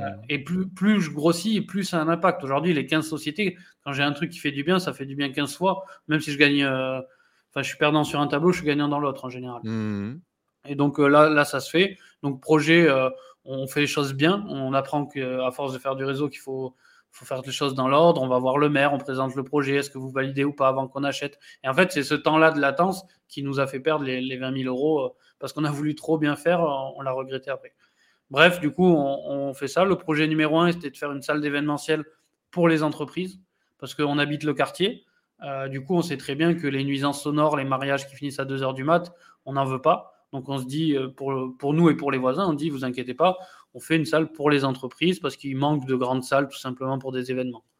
Donc, il y a vraiment cette envie d'intégrer la communauté, de faire attention, de de pas faire un produit rentable. Non, de faire un truc qui s'intègre dans la politique, qui s'intègre dans la vie sociale de tout le monde aussi. Comme je dis souvent, je suis pas philanthrope, euh, mais je fais en sorte d'être toujours un peu gagnant mais euh, je fais pas ça, je travaille pas pour l'argent, je travaille pour le projet. Et en général, quand tu fais les choses dans cet ordre-là, l'argent découle souvent euh, derrière. Ouais, où tu vises très très long terme et, tu te dis euh, à 70 piges, quand tout le monde sera à ta botte, tu seras le roi du monde, quoi. c'est indirect, ça. c'est pas voulu, j'ai pas visé, Et du coup, c'est ça. Donc, on fait un an et demi, on la raccorde à l'eau, à l'électricité, au tout à l'égout et compagnie on fait les démarches, ça prend du temps, c'est un peu un sujet sensible. On achète une église qu'on veut transformer, euh, personne n'ose trop se mouiller, ça prend du temps et compagnie. Donc là, c'est un an et demi plus tard. Là, on est un an et demi plus tard. Ça n'a toujours pas avancé pour des raisons politico-administratives, je veux dire. Euh, mhm. et aussi de ma faute parce que j'ai mal, j'étais pas assez sur le projet. Parce que le problème, c'est quand tu fais beaucoup de projets, bah, c'est que tu, mets, tu divises ton énergie. Donc forcément, c'est aussi ma faute, ça, je, promets à dire. Quand, je dis souvent, quand il y a un conflit, c'est jamais la faute que de l'un ou que de l'autre, c'est toujours la faute des deux. Moi, quand, hmm. quand j'ai un conflit avec un employé, même s'il a tort, je me remets tout le temps en question, ok, qu'est-ce que j'ai mal fait? À quel moment j'aurais pu éviter ce conflit-là? Et hmm. c'est pour ça que je me remets tout le temps en question aussi. Et du coup, là, on, change de projet, ça s'est fait il y a deux mois. D'accord. Euh, personne n'est au courant. Là. Euh, je sais pas quand tu publieras la On est dans l'exclusivité là. Il y a un peu de délai, t'inquiète pas, il y a un peu de délai. Du coup, on a, on, a, quand même présenté à l'urbanisme et compagnie. Et du coup, euh, on transforme l'église parce que c'est long et qu'il nous faut une issue de secours pour recevoir 200 personnes, c'est compliqué. Du coup, on me demande de dire stop, on switch le projet, plan B. Sauf que c'était le, le, plan numéro 6-7 qu'on connaissait très mal à l'époque, qui devient du coup le plan B. On fait pas mhm. d'Airbnb non plus et compagnie. Ça, c'est encore un plan plus tard, au cas où. Et du coup, on fait euh, le projet, c'est de faire une salle d'escape game. On va faire le plus grand escape game d'Occitanie euh, parce qu'on a déjà le décor, l'ambiance et tout. On a les caves de l'église. Euh, donc en fait, on va faire un escape game immersif, le plus grand d'Occitanie. Au possible, quoi. Ok. C'est ça. Et on ouvre dans, dans 3-4 mois là. Ah, donc là, c'est ça vient d'être validé. Et en trois mois, l'idée, c'est de tout monter, de recruter bah, les on gens. On est en cours de validation. On a déjà, j'ai déjà recruté l'équipe. On a déjà le plan de travaux. On est en train de finir les devis. On a quelques papiers administratifs. On n'est pas encore. Euh, on a, c'est ça que j'ai appris hier. Mais effectivement, pour le coup, immersif. On va créer une ah histoire autour euh, d'un prêtre chelou qui a fait des trucs chelous et, on sera dans, le cadre. C'est ça, et on va, faire, on va faire pas mal de salles. Avec des... Le concept, je le réfléchis, je ne fais pas un escape game classique, ça serait mal me connaître. J'ai le plan dans l'escape, ça va être euh, assez original et on va en faire un lieu incontournable pour la ville parce que ça va être quand même un truc sympa. Et au final, moi, mon but, forcément, c'est gagner de l'argent. Et surtout que je suis propriétaire de l'activité, propriétaire des murs. Donc, encore une fois, je suis gagnant sur tous les tableaux tout en, faisant ça, en fait, l'escape, ça nous arrange parce que du coup, on touche pas à l'église. Donc, c'est vraiment les gens euh, qui, l'ont vu il y a 20 ans. Nous, on va pas y toucher. Il y aura un peu d'aménagement de déco, mais l'église va rester l'église telle qu'elle. Et du coup, enfin, tout s'est aligné tellement vite et tellement bien que qu'on est parti sur ça, euh, qui venait, qui, est la déroute d'un autre projet où on devait faire un escape game. Et en fait, vu que ça, on avait du mal et que qu'il y a seul bâtiment qui est arrivé là, le jour où les neurones sont connectés, c'était une évidence. Et en deux mois, il y a tout qui s'est fait et, on est prêt à démarrer dans, trois mois. Bon, dans tous les cas, 170, euh, vous avez acheté, admettons, 30-40 000 euh, de travaux, c'est un projet à 200 000. Euh, c'est un projet que vous avez fait financer en grande partie. Il faudrait que l'escape game, salariés compris, génère quoi entre 3 et 5 000 euros par mois pour pouvoir être break-even, quoi, plus ou moins un peu plus, parce qu'il y a l'aménagement des salles et compagnie. Ah oui, oui, non, ça, ça, va, ça, ça va coûter un peu d'oseille. Et le concept que j'emmène, ouais, donc on est plus sur un 500 000 au global. Ah oui, euh, Et donc, ça, c'est censé aussi, c'est censé faire plus de CA. Et j'ai encore une fois, plan A, plan B, c'est que je vais pas faire juste un escape game, je vais, je amener une ou deux activités complémentaires euh, qui vont assurer le truc au cas où l'escape prenne doucement, par exemple. Ok, ouais. Eh ben, on aura l'occasion de suivre tout ça. Dans tous les cas, euh, d'ici là que l'interview, euh, elle va sortir, à mon avis, euh, l'escape game devrait pas être trop trop loin. On essaiera de vous mettre un lien juste en dessous pour en savoir plus, pour aller liker les réseaux, pour aller faire un tour dans cet escape game le plus grand d'Occitanie. Inch'Allah, comme on dit en Bretagne. Alors, moi, j'aimerais qu'on rebondisse sur un truc et puis après, on va peut-être effectivement te laisser aller voguer à ta transformation d'église parce que ça fait quand même déjà deux heures qu'on est ensemble. D'ailleurs, si vous êtes connecté avec nous, là, que ce soit sur le podcast, sur YouTube, peu importe la plateforme, mettez dans les commentaires juste en dessous si vous êtes sur YouTube, euh, mettez euh, dans votre avis que vous laissez euh, sur Apple Podcast, si vous êtes sur Apple Podcast, mettez on adore les escape games dans les églises. Voilà, on adore les escape games dans les églises. Et du coup, ça voudra dire que vous faites partie des vrais qui écoutent jusqu'à deux heures d'interview.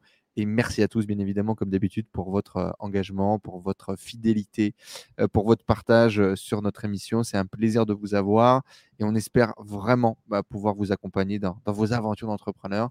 Un like, un partage, un commentaire, comme d'habitude, vous connaissez la chanson. On adore les escape games dans les églises. Tu disais tout à l'heure que tu as reçu des menaces sur le fait justement de mettre en lumière certains business, certaines activités. ça fait plaisir à plein de gens, ça fait du tort à plein d'autres gens aussi comment est-ce que toi, tu as vécu ça? Moi, pendant longtemps, j'ai géré la critique de si vraiment ça marchait, pourquoi t'en parlerais, connard? Mmh. Après, il y a eu le problème de fiscalité, du fisc, de machin, de transparence. Moi aussi, j'étais un peu trop transparent au début. Et toi, tu as eu la case carrément menace d'autres business, à mon avis, de concurrents, de peu importe. Comment ça s'est passé un petit peu Partage-nous un peu tout ça?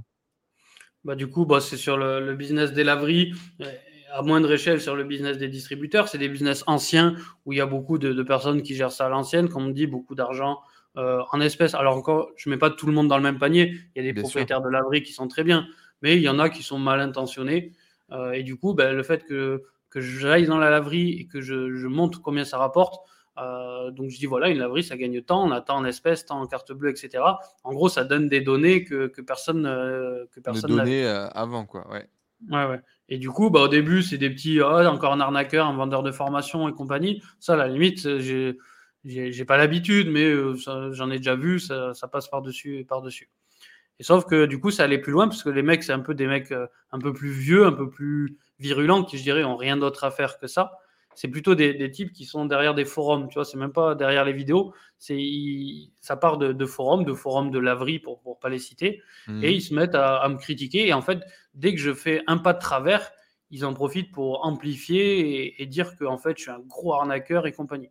Enfin, mmh. à chaque fois, d'un petit caillou, ils vont s'en servir comme dire, limite, je sais pas de quoi je parle, etc., parce que j'ai fait, ah, t'as vu là dans la laverie, cette erreur-là, il l'a faite. Et en gros, il, enfin, il se servait de ça. Donc au début, je mets pas trop d'importance. Euh, ça commence à me faire chier, ça me remonte à des, euh, aux oreilles, pas à droite à gauche, à des clients. J'ai des clients que, que j'accompagne à créer des laveries. Euh, j'entends dire que un client, une fois, elle m'appelle, elle me dit Ah, lui, il m'a dit que tu étais un voleur, un arnaqueur et compagnie. Je connais pas ni d'Eve ni d'Adam, enfin, c'est qui? Et en fait, j'ai compris que je commençais à les déranger. Hmm. Et, et, du coup, ça allait loin. Au début, on me dit Ah, ça parle mal de toi sur certains forums. Donc, je check, je vais sur le forum. Au début, en, en chevalier blanc, je dis Bon, je pars du principe que tout le monde est égal. Je vais essayer de leur expliquer mon point de vue. Euh, en gros, c'est parti d'une connerie. C'est du, une, machine. Euh, quand j'ai vendu ma laverie, il y avait une des machines qui était plus aux normes actuelles. Sur, un modèle de machine que je connaissais pas, j'ai dit OK, désolé, je connaissais pas la machine. La personne à qui j'ai vendu, je lui ai donné un billet et dire bah voilà, ça te servira à racheter une machine. Point. Et eux, en fait, ils sont servis de ça et ils se sont engrainés entre eux. Et ça a fait monter la sauce. Et comme ça a fait un peu l'effet de groupe, ou à force de s'engrainer, de se persuader de trucs qui, étaient totalement faux, euh, il y en a toujours un ou deux qui prennent une initiative. Ils font un petit SMS, ils vont sous, une vidéo YouTube, etc. Et jusqu'au point où, au bout d'un moment, je leur dis, mais voilà, voilà mon numéro, appelez-moi. Et tu as, été, été spammé. Ouais, ouais, au bout d'un moment, je, dis, voilà, appelez-moi, dites-moi c'est quoi le problème, je ne comprends pas pourquoi vous vous acharnez. Je, je, me fais chier à aider les gens à développer votre business, à faire de la pub, et vous me tombez dessus. Et ils inventaient des mensonges sur mensonges sur moi. Au bout d'un moment, ça commençait à impacter ma. Enfin, je me couchais, ça me faisait chier, tu vois. Ça mmh. commençait à impacter mon, humeur, etc.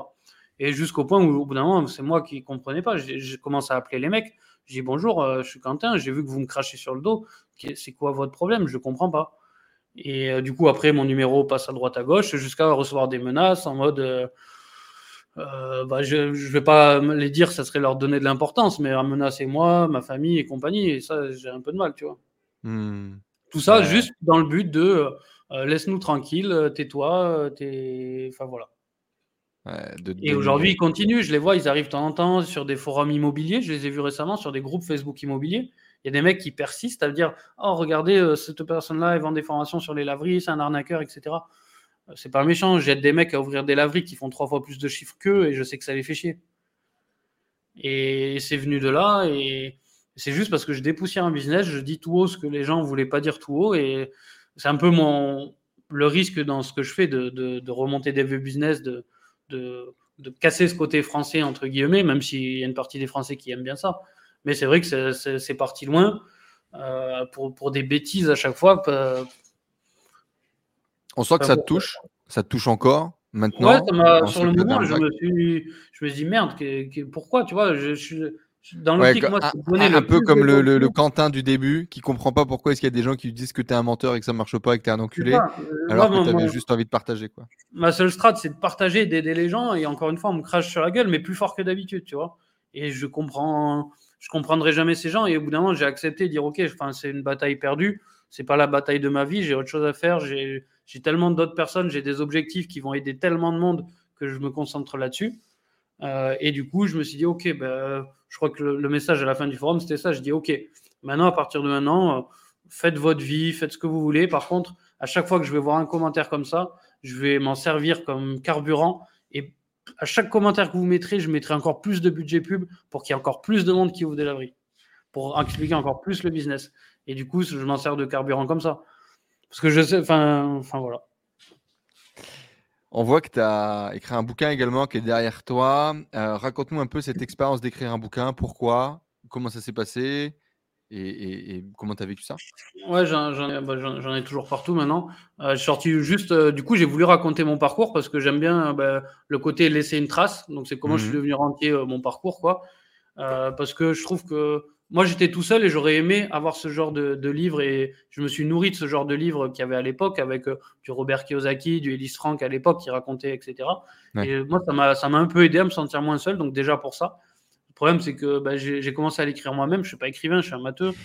Euh, du coup, j'ai galéré. J'ai pris un écrivain que je payais sur, sur mes deniers. Ça me coûtait 100 euros de l'heure à l'époque, euh, qui m'aidait à écrire. Puis ça a mis du temps. Mais le problème, c'est que tellement j'avançais vite à chaque fois, je dis Attends, je suis en train de faire un business, attends un mois ou deux, je, fais le chapitre et on le sort. Sauf que pendant un an et demi, c'était le cas. Et encore, c'est aujourd'hui. En fait, il n'y avait jamais de bon moment pour le sortir. Hmm. Et euh, du coup, au bout d'un moment, ça fait. Je crois que je l'ai écrit et je l'ai sorti deux ans, deux ans et demi après. Hmm. Et, si c'est plus. Et au bout d'un moment, j'ai dit Bon, allez, stop. Au bout d'un moment, il faut, faut, avancer. J'ai mis un, gros coup de boost, mais j'ai tout fait en interne. Euh, euh, moi, ma soeur qui m'a aidé. c'est la couverture, on l'a fait avec les employés, etc. Enfin, j'ai vraiment fait un, truc maison et dans le but de, raconter pour que les gens comprennent. Tout le monde, quand on me connaît pas, maintenant j'ai l'image du multimillionnaire, euh, j'ai une Lamborghini maintenant et compagnie, donc les gens ne me connaissent pas. Et je voulais pouvoir expliquer, dire non, j'ai galéré, j'étais monsieur tout le monde. Par contre, j'ai bossé dur, intelligemment, etc. Et j'en suis arrivé là et je pense encore aujourd'hui que tout le monde peut le faire. C'est juste qu'il faut, apprendre à bosser. C'est ce que je voulais, c'est ce que je voulais transmettre avec mon livre. Et je pense que je ferai la suite et compagnie parce que ce qui me plaît forcément, c'est comme tout le monde, c'est de laisser une trace et c'est quelque chose qui me plaît aussi. Quoi. Ouais, c'est important pour toi de construire ta legacy en anglais, de construire ton héritage un peu, de poser une pierre. Qu'est-ce que ça représente oh, C'est très important même, et c'est même un de mes moteurs. Ça représente quoi? C'est quoi l'objectif? C'est que quand tu es mort, on parle de toi, c'est tes enfants, c'est ta famille, la vision? Après, c'est là mon, mon, côté un peu excentrique c'est que moi, mon but, c'est d'être milliardaire. Depuis, depuis très jeune, euh, depuis que je lis Picsou, entre guillemets, j'ai envie d'être comme lui. Donc, euh, j'ai envie d'être milliardaire. Et, euh, et, dans mon but, c'est. Bah, on n'a qu'une vie, elle, est courte. Donc, déjà, c'est de la prolonger un maximum. Donc, je sais que pour ça, il faut. Moi, j'aimerais bien vivre 120, 150 ans, minimum. Et je sais que pour ça, bah, il faut de l'argent. Parce que ça ne sera pas forcément pas accessible spécialement à tout le monde avec les avancées, etc. Donc, déjà, mmh un des moteurs est ça. C'est que si tu veux vivre ta vie à fond, bah, il te faut de l'argent pour vivre longtemps. Parce que, juste par curiosité, en fait, de qu'est-ce qui va se passer dans, dans 20, 50 ans. Juste parce que j'ai envie de savoir le, monde, il sera comment dans 50 ans, dans 100 ans, dans 150 ans. Et je trouve ça, il y a tellement de trucs à voir, à faire, que je trouve ça tellement égoïste de juste dire, bon allez, je fais ma vie, je fais 60, 80 ans, merci, au revoir. Et non, moi, c'est une curiosité qui, j'ai envie de voir plus loin.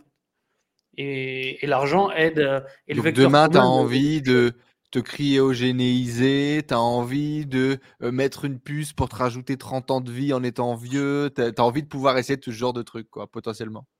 Ouais, enfin, à certains, à certains, à certains niveaux quand même, cryogénisation, je, suis moins fan, mais c'est le genre de truc où je me renseigne, je commence à lire doucement, parce que, euh, parce que je suis vraiment curieux. L'évolution est tellement rapide que dans 20 ans, dans 50 ans, dans 100 ans, il y a un monde qui sera, qui sera ce qui sera, et j'aimerais bien être là pour me dire, waouh, c'est ouf, et en plus pouvoir participer, aider. Et c'est pour ça que l'argent aide à faire beaucoup de choses. Moi, j'innove à ma façon. J'aide à secouer des petits business pour le moment. Là, je suis en train de secouer des business moyens, etc.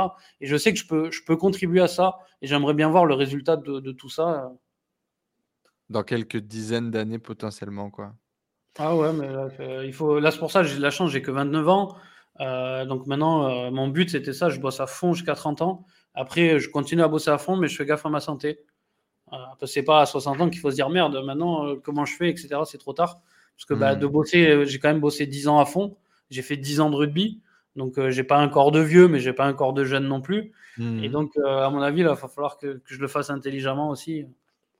Pour pouvoir durer dans le temps, c'est clair.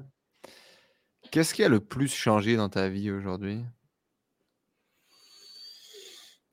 Pas grand-chose. Enfin, d'un côté, oui et non pas grand chose. J'ai toujours mon côté, je joue aux jeux vidéo un peu tous les soirs. J'ai toujours mes, passions d'époque qui, quand je veux, j'y replonge. Tu joues à quoi ah, J'ai joué à Dofus beaucoup. Mhm. J'ai joué à Call of Duty. J'étais, ben, comme toi, je crois, carte Magic. Mmh. toujours. Beaucoup, beaucoup de cartes Magic, même Magic en ligne. Euh, enfin, tous ces trucs. Donc, j'ai ce petit côté euh, geek enfant que j'aime bien. Et je me rappelle plus de la question. Bah, c'était ça. C'était euh, qu'est-ce qui a le plus changé dans ta vie? Donc, tu disais finalement non, après, non, parce que même si j'ai la Lambeau à côté, j'ai toujours ma, ma 106.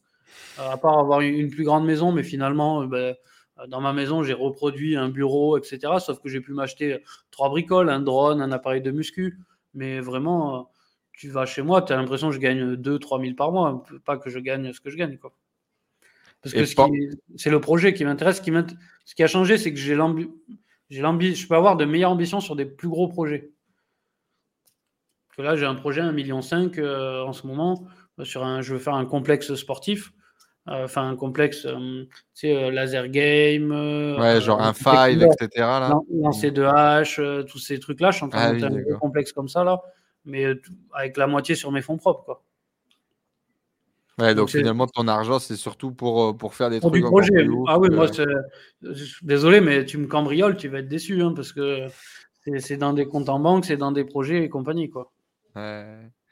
Bon, à la limite, il y a la Lorbeau, quoi, mais bon, vous allez vite être tracé si vous essayez de la revendre, donc c'est pas très rentable. Quoi. Pas ouais, même, ça fait, tu vois, ça fait un an et demi que, que je l'ai.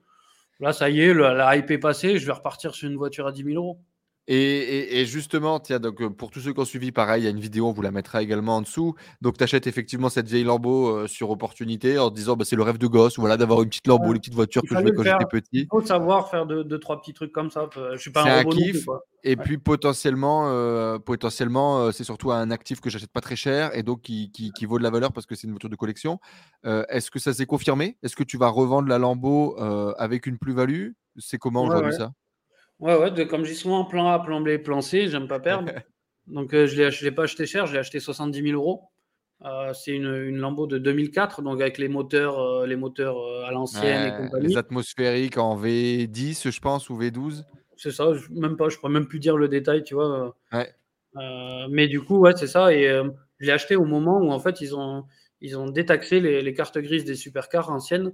Mmh donc à l'époque, la carte grise valait entre 6 et 15 000 euros, grosso modo, sur les lambeaux. Et du jour au lendemain, ça valait 800 balles. 1500 balles. Hmm. Donc euh, j'ai attendu, j'ai attendu. Moi, je, l'ai acheté au moment où. Enfin, je l'ai acheté juste avant, j'ai fait durer les papiers pour. Euh, j'ai un pote qui a fait ça avec sa Ferrari, pareil. Euh, il a économisé 10 000 balles de papier, quoi. déjà, il y a cette économie-là, donc elle m'est revenue à 70 plus 1005, donc voilà. Et que du coup, forcément, pour moi, du coup, ça allait relancer le marché. Et en plus de la prise de part, le côté collection, plus la, reprise du marché et compagnie, aujourd'hui, elle vaut entre 75 et 80 sans forcer. Donc j'ai gagné 5-10 000 en deux ans, sachant que j'ai l'avantage de rouler avec, l'avantage que ça m'amène sur mon réseau, sur certains business, quand je la mets en avant, quand j'inaugure un business et qu'il y a une lambeau, ben, ça aide. Et enfin, je mhm. m'en sers dans l'écosystème, donc je suis gagnant indirectement par plein d'avantages comme ça. Et euh, je serai gagnant. Ouais, même si je la vends vite à 75 euh, parce que j'en ai marre ou quoi, c'est pas des voitures faciles à revendre non plus. Il faut 3 mois pour les revendre. il n'y mhm. a, pas tout qui est tout rose. Mais je sais que au pire du pire du plan Z, j'ai ma mise. Donc, euh. Et le rêve de gosse alors? Quand tu accélères, que tu es un peu collé dans le siège? Ah, Le pire, c'est que j'aime pas la vitesse, moi. C'est un peu... Moi, j'aime bien juste le look. Euh, la vitesse, je jamais monté à plus de 150, 160 une fois ou deux, mais sinon, je hmm. roule la, plus. Ouais, mais c'est l'accélération de toute façon. Hein. C'est quand tu es en ville que tu appuies un peu, que tu sens pas. Oui, oui, voilà. Moi, par contre, ça m'a valu euh, bah, forcément le, perte des points. Jalousie, ouais, c'est ça, euh, perte de points. Et la police, il y en a qui, bah, qui me prennent pour un caïd alors que je suis juste un mec qui, qui bosse. Et ça hmm. m'a valu limite aussi des emmerdes à cause de la jalousie, quoi. Ça, c'est le problème de la petite ville, ouais, malheureusement. Ouais. Non, mais c'est bon, là, j'ai la hype qui est passée. Je suis content. Si je l'aurais pas fait, je l'aurais regretté. je pense que c'est pour ça, des fois, il faut, faut faire pour se rendre compte. C'est quand tu atteins le bonheur que tu te rends compte que bah, tu veux autre chose que quand tu l'as, après, c'est plus, plus ça. quoi. Comme quand tu as fait ton voyage dans les îles, après, bah, ça te démystifie. Tu as envie d'un autre voyage, d'un autre truc. C'est un peu pareil. Quoi. Alors, on a, on a, parlé de qu'est-ce qui a changé dans ta vie et qu'est-ce qui a changé dans ta tête. C'est quoi la différence entre le Quentin de l'époque et le Quentin aujourd'hui? C'est un peu le même, je trouve, au fond, quand même. Euh, je n'ai pas l'impression d'avoir changé, c'est ce qui est bien, parce que on dit souvent, moi je dis souvent, l'argent, ça rend pas mauvais, ça amplifie le caractère des gens. Mmh si tu avais un fond mauvais, l'argent, bah, tu, tu feras des, choses mauvaises et compagnie. Euh, donc moi, je, ça m'a pas impacté, ça m'a ça a augmenté mon côté entrepreneur, euh, prise de risque et compagnie. Mais honnêtement, je trouve pas que j'ai pas. Si, je suis un peu plus sûr de moi, mais parce que j'ose un peu plus. Euh, j'ai prouvé, euh, prouvé, surprouvé pour, pour plusieurs raisons, plus, dans plusieurs business que ce que je faisais c'était bien. Donc je me suis prouvé à moi-même peut-être d'une certaine façon que, bah, que j'étais pas con, qu'il fallait que je me fasse un peu plus confiance. Euh, j'ai encore du travail à faire. C'est ça que j'aime bien, c'est que je vois que je suis, même moi, je suis qu'à 20-30% de mes capacités, je pense. Donc je mmh. pense vraiment, c'est ce qui me tarde. Ça me tarde pas parce que je veux vivre longtemps, mais euh, ce qui me tarde, c'est d'avancer et de, voir dans, le plus tard. Jusque où tu peux aller, quoi. Ouais, ouais, non, je. Bah, par contre, c'est aussi, c'est qu'avant j'étais un peu altruiste, en mode même si tu me craches dessus, je vais essayer de t'aider. Et aujourd'hui, c'est j'aide les gens qui veulent être aidés. Et si tu me craches dessus, bah, il y a tellement d'autres mains qui, qui, sont tendues, qui méritent que bah, je, les causes perdues, j'arrête un petit peu. encore un peu, je dirais, mais euh, il bah, faut savoir choisir ses, trucs. Et maintenant, bah, c'est ton, petit côté, c'est ton petit côté de gauche, quoi, finalement. Ouais, ouais, je sais pas comment on peut appeler ça, mais, c'est vrai que euh, ouais, tu me fais une merde. Avant, euh, je laissais passer, je me dis allez, allez, allez, allez. Et là, maintenant, si tu me fais une merde, ben, évite de me faire une merde. Sinon, je vais rien faire, je vais t'ignorer. Mais avec, euh, avec mon réseau qui monte, ma puissance, etc., quand ça te retombera dessus, ça sera dommage. quoi. Mmh alors qu'avant, tu aurais, tendance à... Avant, aurais tendance à, à, continuer à, donner, à, donner, Et mmh. je suis passé par un, pic qui était que quand quelqu'un m'insultait, je rentrais dedans. En mode, ça y est, je me défends, tu sais, un, petit excès de confiance, je sais pas comment on peut appeler ça. Mais dans le mode, j'essayais, ok, tu me fais ça, je te rentre dedans, etc. Je me suis rendu compte que c'était pas du tout la solution. Donc, je suis revenu sur mes anciennes stratégie, mes anciennes habitudes qui fait que bah, crache-moi dessus, fais-moi du mal, etc. Je vais laisser couler. Par contre, je sais que ça va te retomber dessus un, jour ou un autre. C'est un peu le karma. Je ne crois hmm. pas au karma, mais j'y crois quand même, dans le sens où si tu fais bien les choses, ça te retombe toujours dessus. Et je pense que j'en suis la preuve vivante.